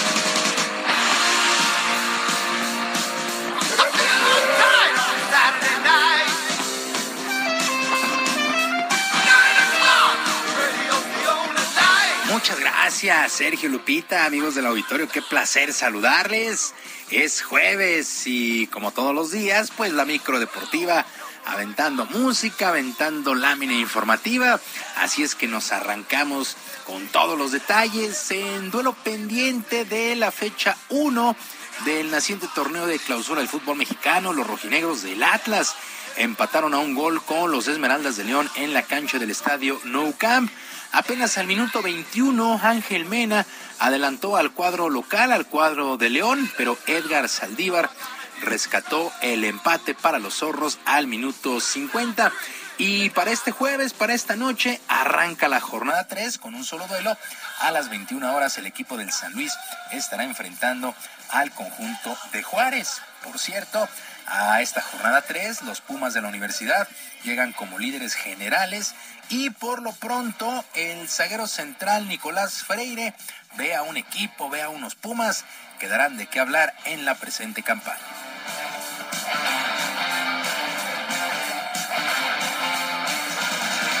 Eh, apenas terminó el torneo, nosotros tuvimos un descanso y, y seguimos trabajando en base a lo que habíamos hecho la última etapa del torneo anterior. Entonces, eh, el grupo está muy motivado. Como decís vos, no me ha tocado participar en estas dos fechas por lesión y, y mirándolo de afuera desde una perspectiva diferente, se ha notado un equipo agresivo, un equipo intenso.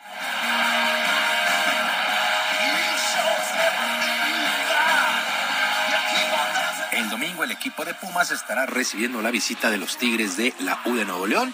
Pumas que lleva seis puntos y pues ocho goles en estos dos duelos y regresa a casa este fin de semana. Fecha 21 en la Liga Española de Fútbol. El equipo del Valencia empató uno con el Sevilla. En este duelo se, dio el debut de Jesús Manuel el Tecatito Corona, que entró de cambio al minuto 74 y por cierto casi consigue el gol del triunfo, casi consigue un gol el Tecatito Corona. Se esperan buenas cosas de él en este conjunto del Sevilla. Vamos a ver cómo responde después de llegar a España procedente de Portugal. Se habla, se habla buenas cosas, se hablaron buenas cosas del debut del Tecatito Corona. Mientras tanto, el Celta de Vigo se impuso 2 por 0 al equipo del Osasuna de Pamplona. Bueno, en otras cosas, la número 3 del mundo del ranking, la española Garbiñe Muguruza, quedó eliminada en la segunda ronda del abierto de tenis de Australia, el primer Grand Slam del año, por cierto, al caer ante la francesa Alice Cornet por doble 6-3. En otro resultado que llamó la atención en esta jornada, la japonesa Naomi Osaka, sin mayores problemas, se impuso con parciales de 6-0 y 6-4 al estadounidense Madison Bringle. En varones llamaron la atención los resultados del local australiano Christopher O'Connell, que venció 7-6, 6-4 y 6-4 al argentino Diego Schwartzman. Queda eliminado ya el argentino.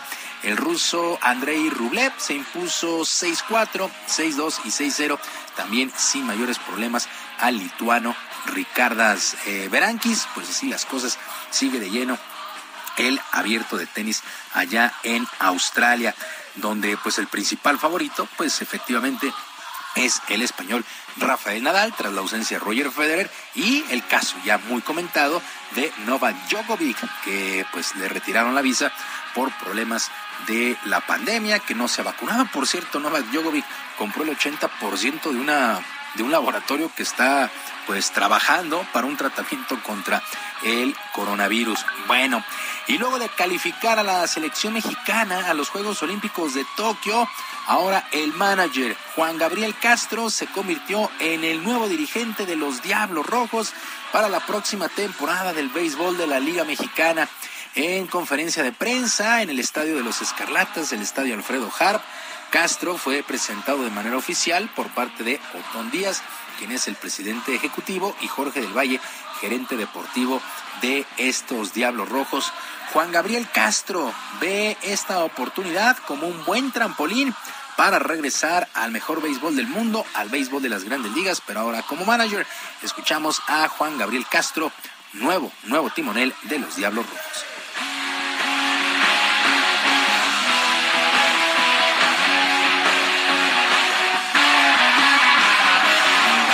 Sí, estuvimos los tres últimos años en Filadelfia, el 2019 como coordinador de infield y los últimos dos años en Grandes Ligas uh, como coach de infield. Eh, mi contrato ya no se renovó, eh, sabemos que así pasa y quedamos, se puede decir, como una persona libre, ¿no? Un coach libre. Entonces, a, pa a partir de, de eso, eh, empezaron las llamadas de varios equipos, uh, tuvimos ofertas de varios equipos y, y creo que lo he expresado anteriormente, no creo, perdón, lo he expresado anteriormente eh, mi meta algún día me gustaría ser manager en las grandes ligas.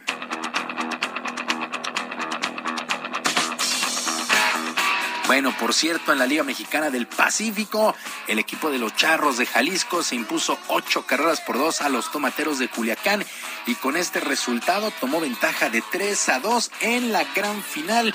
El compromiso que es a ganar cuatro de posibles siete duelos tiene día de viaje este jueves y la actividad se reanuda este viernes en el Estadio Panamericano allá en Zapopan. Solamente una victoria separa al equipo de los Charros del campeonato y de su boleto a la Serie del Caribe que será en República Dominicana. De ganar los tomateros el viernes, pues habría séptimo y definitivo el próximo sábado. Por lo pronto, Orlando Lara, el veteranazo Orlando Lara, fue el pitcher ganador la noche de este miércoles el derrotado Anthony Vázquez. Así las cosas con la Liga Mexicana del Pacífico de Béisbol. Y a través de un comunicado, Kirill Todorov informó que apelará ante el Tribunal del Arbitraje Deportivo, el TAS, la decisión que ha tomado la FINA de desconocerlo como presidente de la Federación Mexicana de Natación por presuntas irregularidades.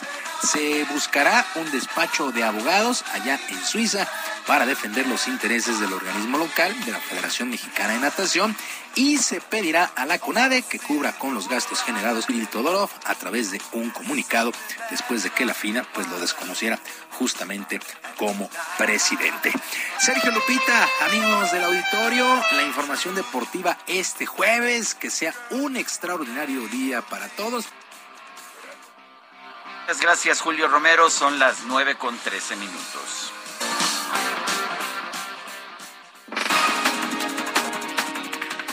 Efectivamente, 9 con 13 le tenemos un resumen de la información más importante.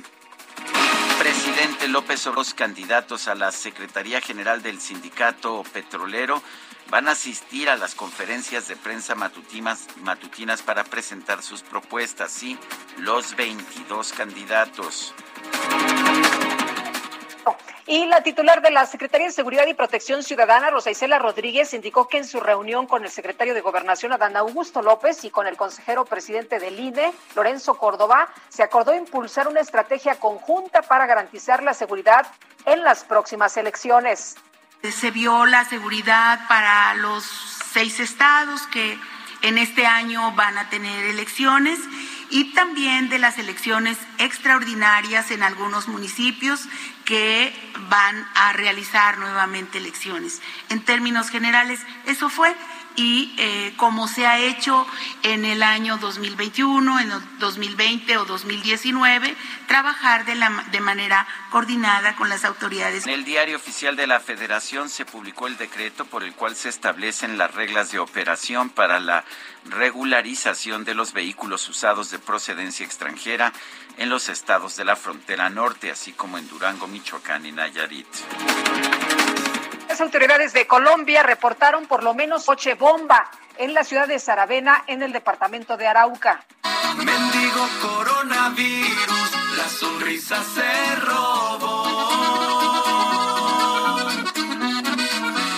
Pues todos traen cubrebocas, los hay de Bueno, pues un estudio realizado por la Universidad de Cardiff, allá en el Reino Unido, concluyó que a dos años de adoptar las medidas sanitarias contra el COVID-19, los hombres que usan mascarilla, escucha, escucha Guadalupe, son Sí. considerados más atractivos, debido a que hay un elemento cultural y social que hace que la censura de los rostros se vuelva atractiva. Los expertos destacaron que las mascarillas médicas ofrecen una mayor ventaja estética por la asociación cultural que hay con los profesionales de la salud. ¿Cómo ves, Guadalupe? ¿Me veo guapo con mi cubrebocas? Ay, ay, ay. Pues Bueno, sabes qué? a mí no me déjalo. gusta, a mí no me gustan con cubrebocas, ¿eh? yo quiero verlos tal cual. Bueno, dicen que en mi caso en particular todo lo que me cubra la cara me ayuda.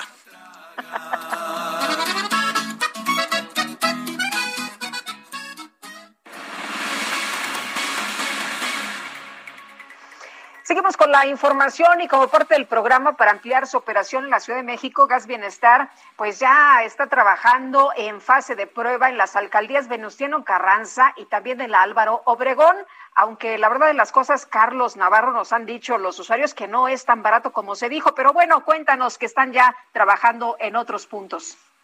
Buenos días, Sergio Lupita. Les saludo con gusto a ustedes al auditorio y comentarles que la distribución del gas bienestar, que ha representado un ahorro de más de 50 millones de pesos para los beneficiarios, comenzó en la alcaldía Venustiano Carranza. La jefa de gobierno, Claudia Sheinbaum, visitó ayer la colonia Moctezuma segunda sección para hablar de las ventajas de este programa. Escuchemos. tiene la ventaja de ser más barato.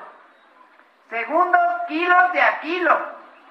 Porque, y eso es importante que ustedes lo vean todo el tiempo, abajo de los tanques le ponen placas de acero para que en vez de 20 kilos tengan 18, 17 kilos, pero pesen 20 kilos, haciendo trampa. El director del gas del bienestar, Gustavo Álvarez, informó que en la capital del país ya hay 115 rutas de distribución, donde mensualmente van a beneficiar a más de 176 familias. El funcionario federal comentó que se han distribuido desde que inició la operación en Iztapalapa alrededor de 530 mil cilindros. Escuchemos. Nosotros hiciéramos la traducción de esos 530 mil cilindros en el beneficio económico que ha tenido la población, estaríamos hablando de alrededor de 150 millones de pesos. Comentarles que en la Ciudad de México se está comerciando el, el tranque de 20 kilos en 420 según las autoridades que están haciendo esto. Actualmente son siete las alcaldías que ya tienen el hidrocarburo. Se trata de Iztapalapa, Tláhuac, Azcapotzalco, Iztacalco, Miguel Hidalgo, Venestano Carranza y también, también ayer inició la distribución en la alcaldía Álvaro Obregón, para ser precisos, en la colonia La Joya. Sergio Lupita, la información que les tengo. Gracias, Carlos. Buenos días. Hasta luego, buenos días. Bueno, pues ahora la jefa de gobierno está promoviendo la compra del gas bienestar. El Congreso de la Ciudad de México busca sancionar con seis años de cárcel a alguien que cause la muerte de algún animal por cualquier método explosivo. Cintia Stettin nos tiene la información. ¿Qué tal? Muy buenos días, Sergio. Buenos días, Lupita, y buenos días al auditorio. Así como lo comentas, pues en el Congreso de la Ciudad de México buscan sancionar hasta con seis años de prisión a quien cause la muerte de cualquier especie animal, consecuencia del uso de eh, fuegos pirotécnicos. Y comentarte también que se impondrá una sanción económica de 28 mil pesos hasta 57 mil pesos por caer en esta conducta que en su mayoría de las veces, dicen los legisladores, afecta a perros. Esto lo propuso la coordinadora de la Asociación Mujeres Demócratas, Elizabeth Mateos, quien busca adicionar diversos párrafos a los artículos 350 bis y 350 ter del Código Penal para el Distrito Federal. Comentarte que en esta iniciativa también se sancionará con nueve meses a tres años de prisión a las personas que causen lesiones eh, pues animales por el mismo uso de la pirotecnia, además de una multa de siete mil a catorce mil pesos. Comentarte que esta iniciativa fue turnada a la Comisión de Administración y Procuración de Justicia, así como eh, la opinión de la Comisión de Bienestar Animal para su análisis y dictaminación que esperamos ya en las próximas semanas. Es la información que tenemos. Cintia Stettin, muchas gracias. Seguimos pendientes. Muy buenos días. 9 con 19. GastroLab. Historia, recetas, materia prima y un sinfín de cosas que a todos nos interesan.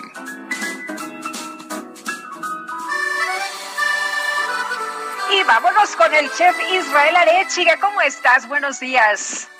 Hola, muy buenos días, querido Sergio, querida Lupita y todo el auditorio. Qué gusto saludarlos. Pues ya es jueves, casi viernes, casi fin de semana. Y como siempre se los he dicho, el fin de semana no se engorda y para los postres hay otro estómago.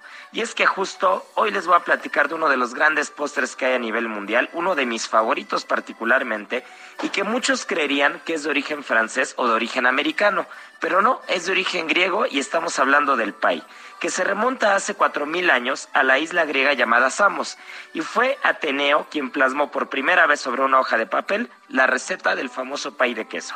Y esta receta incluía únicamente dos ingredientes, miel y queso, pero tenía un paso a paso de cómo se tenía que preparar para llegar a, esta, a este resultado final que era una delicia. Al darse cuenta los griegos que era una gran fuente de energía, era una tarta que se usaba principalmente para alimentar a los deportistas olímpicos. Entonces todas las personas que hacían deporte y cuando empezaron las primeras Olimpiadas era el alimento fundamental y base para poder tener energía. Posteriormente llegan los romanos y conquistan a los griegos, y ellos empiezan a agregarle ingredientes a la receta base, por ejemplo el huevo, y empiezan a hornearlo en ladrillos calientes que ya tenían la tradición y costumbre de empezar a hornear varias preparaciones. A esta nueva preparación o receta le llaman libuma, y la servían únicamente en ocasiones especiales. Posteriormente el imperio romano empieza a extenderse por toda Europa y gracias a eso también se extiende el postre como lo conocemos. Finalmente van a llegar los ingleses a la India y ahí empiezan a incorporarse otros ingredientes a la receta tradicional como por ejemplo el limón que era de origen chino, incluso el té, infusiones y muchas otras cosas que se iban agregando a esas preparaciones. Finalmente gracias a los ingleses llega a Estados Unidos y se empieza consumir como uno de los postres bases y típicos de la gastronomía norteamericana. Y es justo ahí donde la historia cuenta que la celebración de este día surge en Colorado por mandato de Charlie Papazian, que era el fundador de la Asociación de Cerveceros, quien para el día de su cumpleaños decidió que también iba a ser un evento para rendirle honor a los pais. Tiempo después, el Consejo del Pay Americano lo retoma y logra darle publicidad incluso en un póster de una película llamada Una vida en tres vidas. Y a partir de ahí, el final de la tercera semana de enero es cuando se retoma esa fecha para celebrar al Pai. Entre los datos curiosos que tenemos era que era considerado como un símbolo de riqueza y bondad y que este postre se servía como parte de los banquetes de la realeza. Pero ¿en qué momento al Pai de limón, por ejemplo, se le agregan las claras? El momento es en el que en el que empiezan a sobrar las claras después de usar muchas yemas para la preparación del pie y deciden inventar una manera de no desperdiciarlas y agregarlas. Entonces se hace un merengue y ese merengue usualmente se sopletea o se quema y le da un sabor mucho más sutil, le quita un poco el sabor a huevo y le da una preparación mucho más compleja al pie.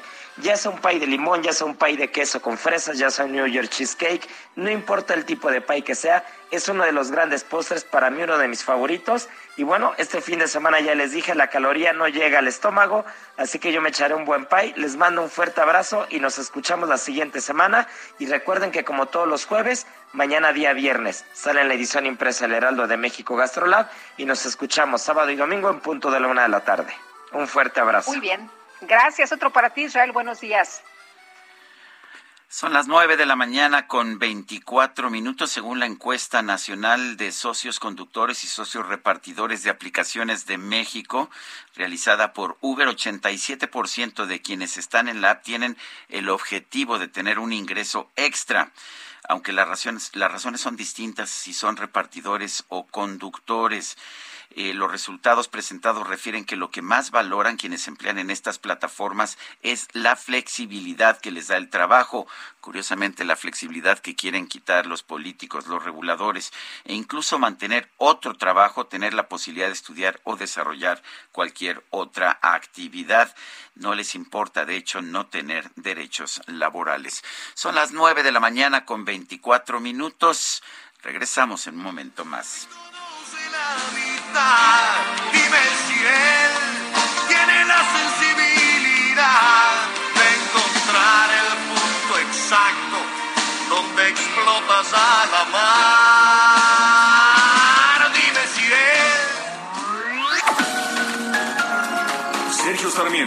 Lupita Juárez quieren conocer tu opinión, tus comentarios o simplemente envía un saludo para ser más cálida esta mañana. Envía tus mensajes al WhatsApp 5520 109647.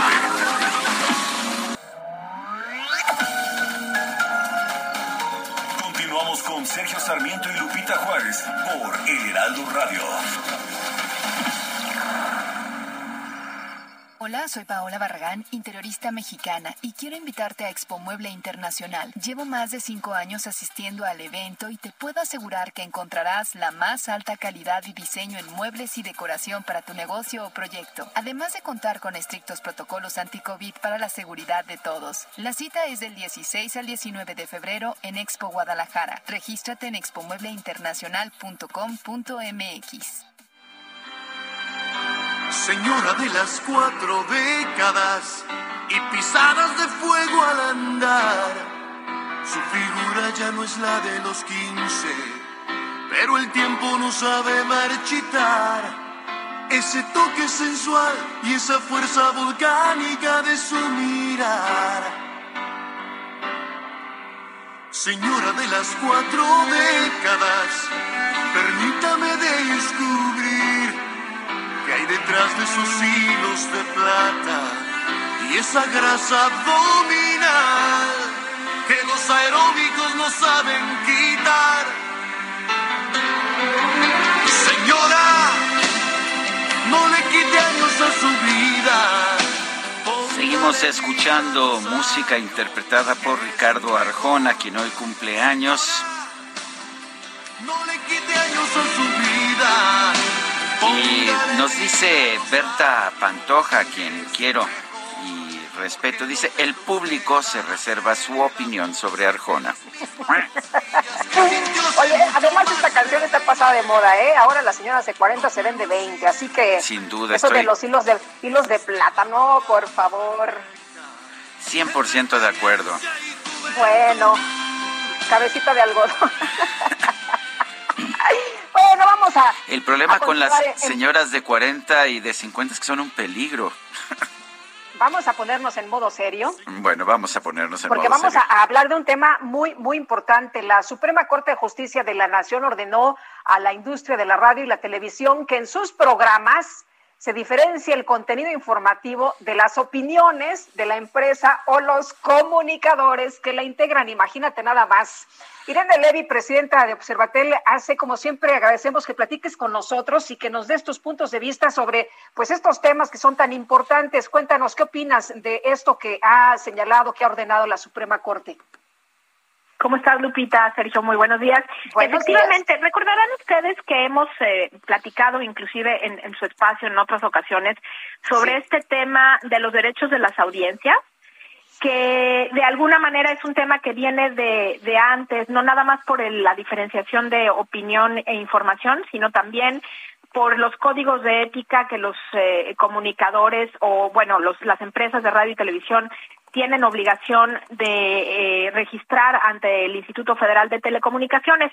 Esto se remonta a la reforma en telecomunicaciones de 2013 y 2014. Luego vino, en esta reforma se obligaba a distinguir entre información y opinión, entre publicidad e información, y que el instituto emitió unos lineamientos con un montón de, de obligaciones eh, para los eh, eh, concesionarios y con también este estos derechos, eh, la forma en, en que se podían ejercer estos derechos por parte de las audiencias. Luego vino una contrarreforma en 2017, en esta contrarreforma se derogaron y se modificaron varios artículos de la ley, haciendo que los códigos de ética fueran eh, una autorregulación por parte de las empresas de radio y televisión y se eliminó esta obligación de distinguir entre opinión e información.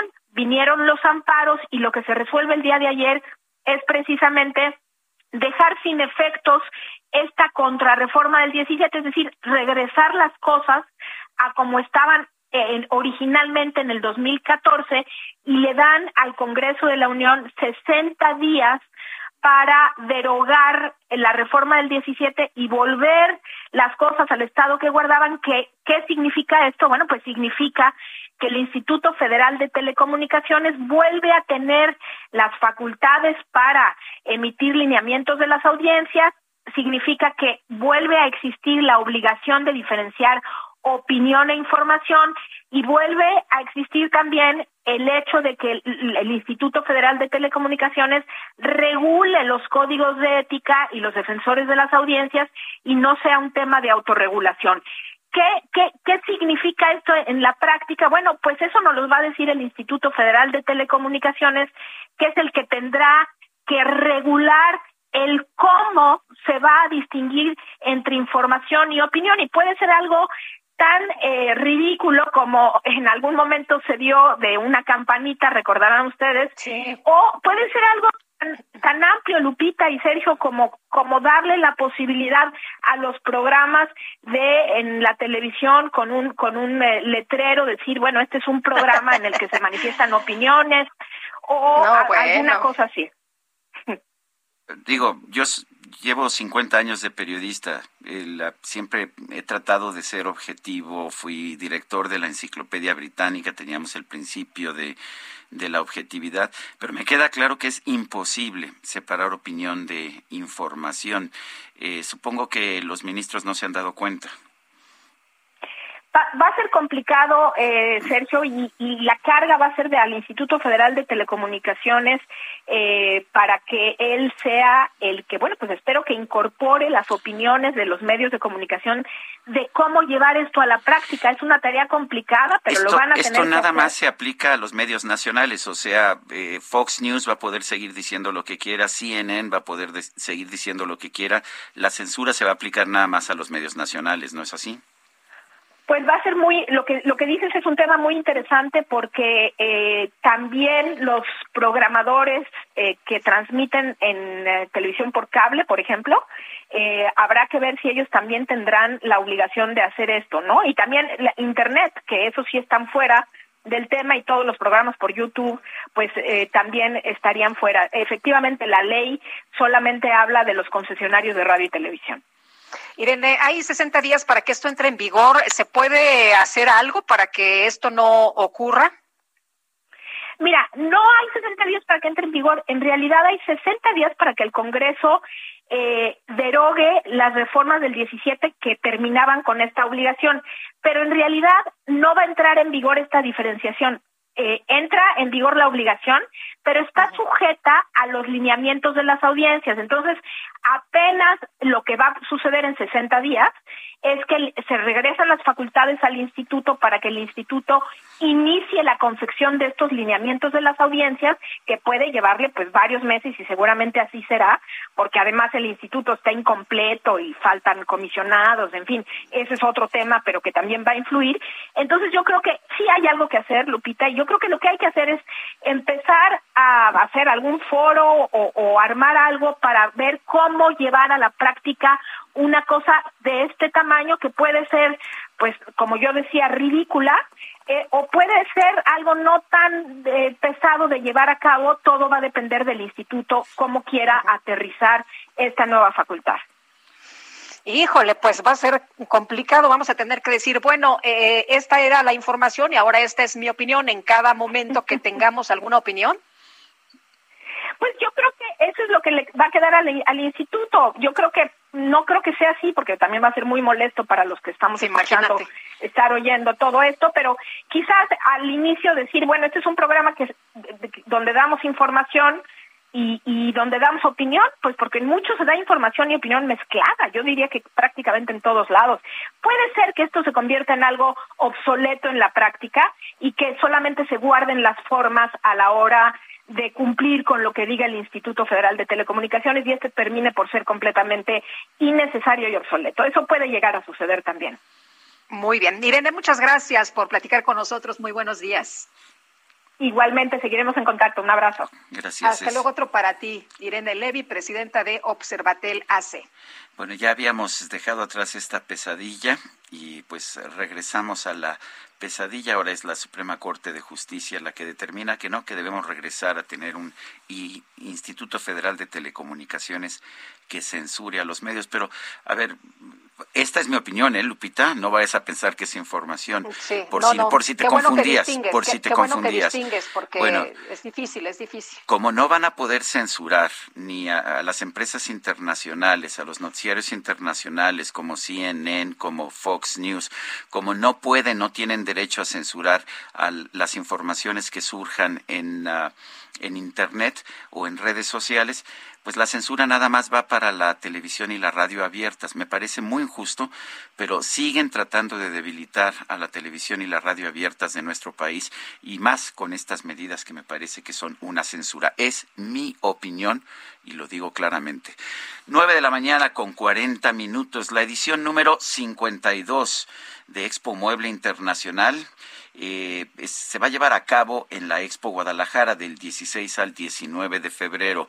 Roberto Quiñones Cornejo es coordinador del comité organizador de exposiciones de la Asociación de Fabricantes de Muebles de Jalisco.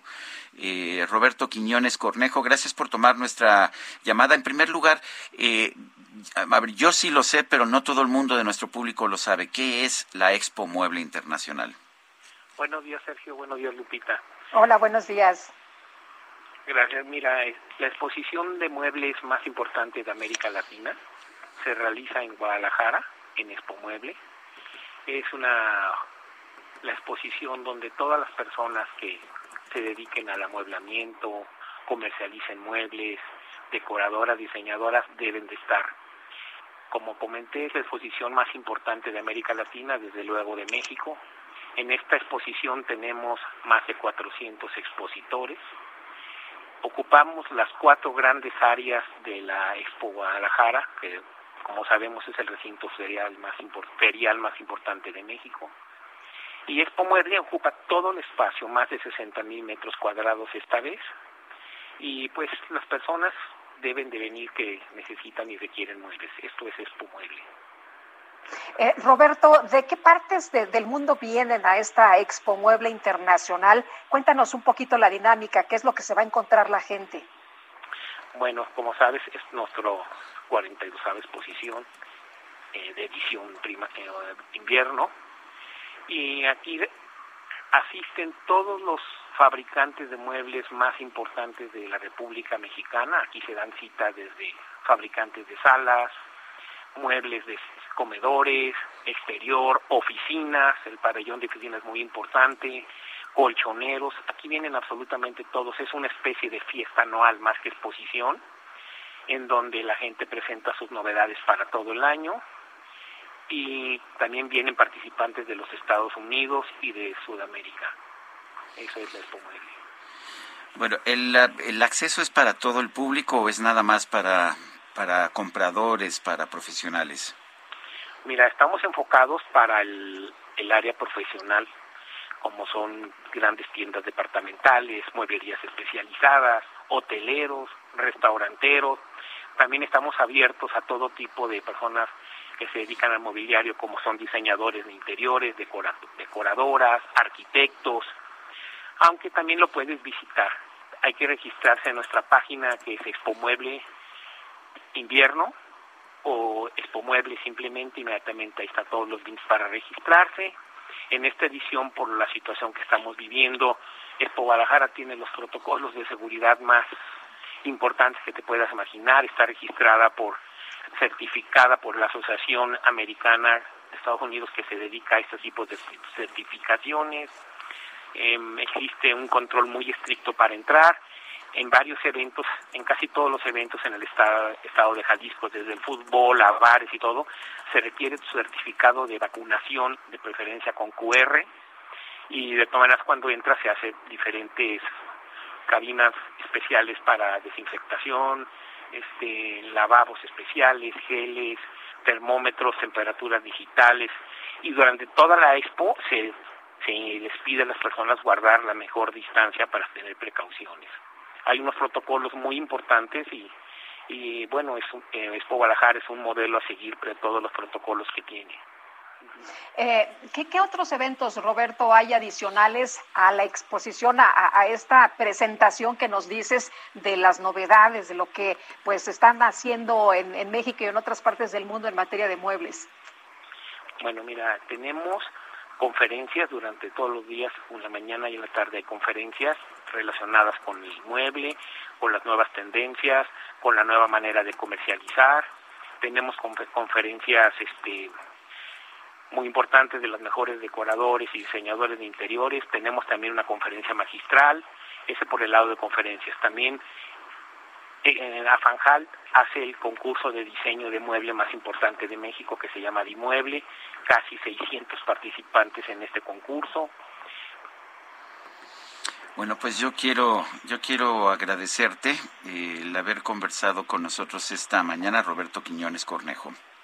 Es del 16 al 19 de febrero en Expo Guadalajara para que si gustan asistir es la verdad una exposición impresionante de muebles a nivel de las mejores exposiciones de muebles del mundo. Muchas gracias Sergio y Lupita. Gracias, hasta luego, muy buenos días, Roberto. Bueno, y, y en otros en otros temas, eh, fíjese que encontraron hace unos días en la basura el cuerpo de un bebé en un penal de Puebla. Vamos a platicar con Saskia Niño de Rivera, presidenta de Reinserta, sobre esta situación tan grave. Saskia, muchas gracias por platicar con nosotros. Buenos días. Lupita, Sergio, muy buenos días. Oye, primero eh, platícanos, ¿qué, ¿qué es exactamente lo que ha pasado? Porque como que hay mucha confusión, se habla de que este bebé entró con eh, familiares, después se dijo que no eran sus familiares, que tenía una herida en el estómago, que lo habían utilizado para meter droga al penal. Eh, ¿qué, ¿Qué exactamente es lo que ha ocurrido? ¿Qué información tienen ustedes hasta este momento? Claro que sí, pues la, la información ha sido dosificada, como, eh, como bien lo mencionas, Lupita, eh, hay poca información que se ha dado. De hecho, el mismo gobernador Barbosa de Puebla salió siete días después de que se encontró este bebé por primera vez a mencionar que eh, se había encontrado un bebé sin vida en un basurero del penal de San Miguel en Puebla. Eh, lo que sabemos hoy por hoy es que el bebé fue raptado, fue robado, no sabemos si sin vida o con vida, todo indica que sin vida de la Ciudad de México, es información que tenemos hasta hasta hasta el momento. La fiscalía no se ha pronunciado, sabemos que hay eh, una investigación que se está haciendo, sin embargo, eh, no tenemos ningún tipo de información de hacia dónde va esta esta esta investigación y qué es lo que pasó todo parece indicar que es una banda interestatal, que el bebé, en efecto, lo sacaron de aquí de la Ciudad de México, se lo llevaron a Puebla. Ah, es una mujer, una mujer que ya fue citada a declarar en la Fiscalía de Puebla. No sabemos si ya declaró, sabemos solamente que fue citada. Y también sabemos que no hay una sola orden de aprehensión ni ningún señalamiento a alguna autoridad penitenciaria o hacia alguna persona que haya robado a ese bebé. Eh, tendremos hoy que escuchar con Ernestina Godoy que se pronuncia al respecto si ese bebé fue robado de, de, de, un hospital aquí en México y si hay una alerta Amber por la desaparición de ese bebé que desapareció el 5 de, de, enero y que se encontró hasta el 10 de enero en este basurero de manera casual y empezar a, a, esperar a que nos definan qué fue exactamente Saskia, lo que Lo que realmente sorprende es que la Comisión Estatal de Derechos Humanos de Puebla exhorte a la Comisión Nacional de Derechos Humanos a que no tenga pues injerencia en este tema. ¿Por qué? Sergio, y como única, y como única declaración que han hecho, que eso es todavía más más patético, en vez de salir y demostrar una postura, hacer una recomendación y por ende pedirle a la, a la nacional que no atraiga el caso porque ellos ya están haciendo la chamba y para no hacer doble chamba, la única comunicación que ha tenido la estatal es pedirle a, Rosario Piedra que se que se retracte. Y lo peor es que la Comisión Nacional, después de que sacó un comunicado diciendo que iban a traer el caso, se echó para atrás y se retractó de, de, de, atraer el caso. Sabemos que la Comisión Estatal, Sergio, apenas ayer y antier revisaron el expediente y fueron al penal por primera vez.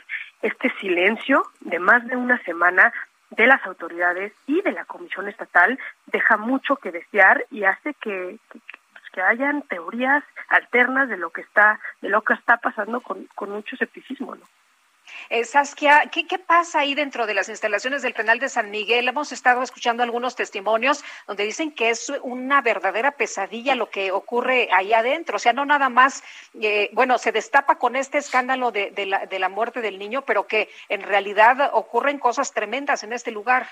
Mira, yo creo que en México, Lupita, ya hemos normalizado mucho la violencia y llevamos ya muchos meses con noticias terribles, motines con personas muertas, eh, gente que se escapa del penal de San Miguel. Yo he caminado ese penal varias veces. Tienen un tema delicado de prostitución. De hecho, hace poco corrieron al comandante eh, jefe de custodios que porque metía a mujeres para prostituirlas y usaba a las internas mujeres para prostituirlas adentro del penal también.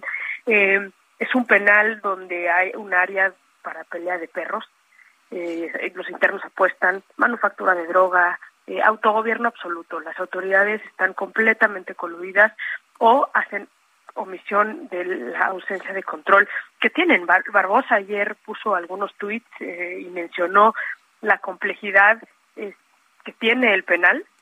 Le echó la culpa, como acostumbran, eh, a sexenios anteriores, pero la realidad es que Barbosa lleva 900 días en el poder y él también está con un penal con absoluta ingobernabilidad. Entonces, como tú bien lo dices, Lupita, esto no es nada más un tema de un bebé que, que, que se encontró en el basurero. El bebé en el basurero sin que nadie se dé cuenta es una consecuencia directa de el problemón que es la ingobernabilidad en el penal de San Miguel, en, en, en Puebla. Y ojalá las autoridades se atrevan a afrontar esta realidad y tomar cartas en el asunto respecto a lo que se tiene que hacer para retomar el control y tener penales que funcionen, no nada más en Puebla, pero en todo el país. Muy bien, Saskia, muchas gracias por conversar con nosotros esta, ma esta mañana. Muy buenos días. Al contrario, gracias a ustedes. Un abrazo. Hasta luego. 9 con 51. Este año puedes quedarte tranquilo gracias a Citibanamex, porque durante el mes de enero si pagas tu predial, tenencia, refrendo o agua a meses sin intereses con tarjetas de crédito Citibanamex, puedes obtener hasta 4% de bonificación. Paga en sucursales Citibanamex o en oficinas recaudadoras. Vigencia de la promoción y registro del 1 al 31 de enero del 2022. Condiciones en citibanamex.com diagonal impuestos y servicios. Requisitos y CAT en citibanamex.com. Vamos a Vamos al eje 1 poniente, Israel Lorenzana, adelante. Sergio Lupita, muchísimas gracias. Pues ahora tenemos información del eje 1 poniente en su tramo guerrero. Lo hemos recorrido desde la Avenida de los Insurgentes y prácticamente hasta el Paseo de la Reforma. La circulación con algunos asentamientos, pero nada para pensar en abandonar esta arteria. Para nuestros amigos van con dirección hacia la zona de Bucareli o más allá, hacia la Avenida Chapultepec. Hay que tomar en cuenta el lento cambio de luces en los semáforos. La información que les tengo. Muy bien, gracias Israel. 9 con 52. Llegó el bajadón de precios Soriana. Leche al pura y Santa Clara de un litro, entera, semi, light y deslactosada a 14.90 con 50 puntos. O salchicha de pavo suan de 500 gramos a 29.90 con 100 puntos. Soriana, la de todos los mexicanos. Solo enero 20. Aplica restricciones. Válido en y Super. Y tenemos información con Mario Miranda desde Reforma. Adelante, Mario. ¿Qué tal, Sergio Lupita? Muy buenos días. Pues nos encontramos en Paseo de la Reforma, donde en estos momentos la vialidad es aceptable de la glorieta de la, de la Independencia a la Avenida Hidalgo. En el sentido opuesto, de la glorieta de la Diana al Auditorio Nacional, encontraremos buen avance. Avenida Hidalgo de Reforma al eje central con buen avance. Valderas de Juárez a Chapultepec con carga vehicular debido a la operación de la luz roja en los semáforos. Y finalmente, Avenida Bucareli de Reforma a Cuauhtémoc con buen avance. Sergio Lupita, seguimos pendientes. Gracias, Mario. Buenos, buenos días. Llegó el bajadón de precios Soriana. Aprovecha que todas las galletas Cuétara están al 2x1. Sí, al 2x1. O el arroz extra precisísimo lo bajamos a 14.90. Sí, a solo 14.90. Soriana, la de todos los mexicanos. Solo enero 20. Aplica restricciones. Válido en Hiper y Super.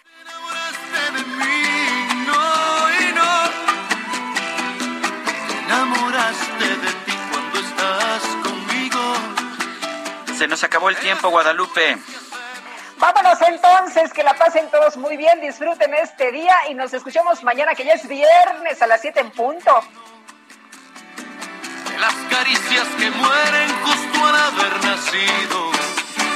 Hasta mañana, gracias de todo corazón. No, y no, así como yo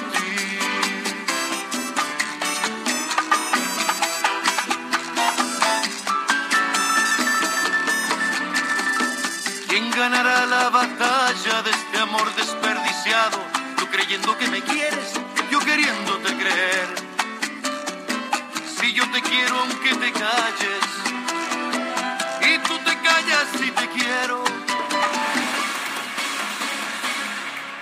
Heraldo Media Group presentó Sergio Sarmiento y Lupita Juárez por El Heraldo Radio.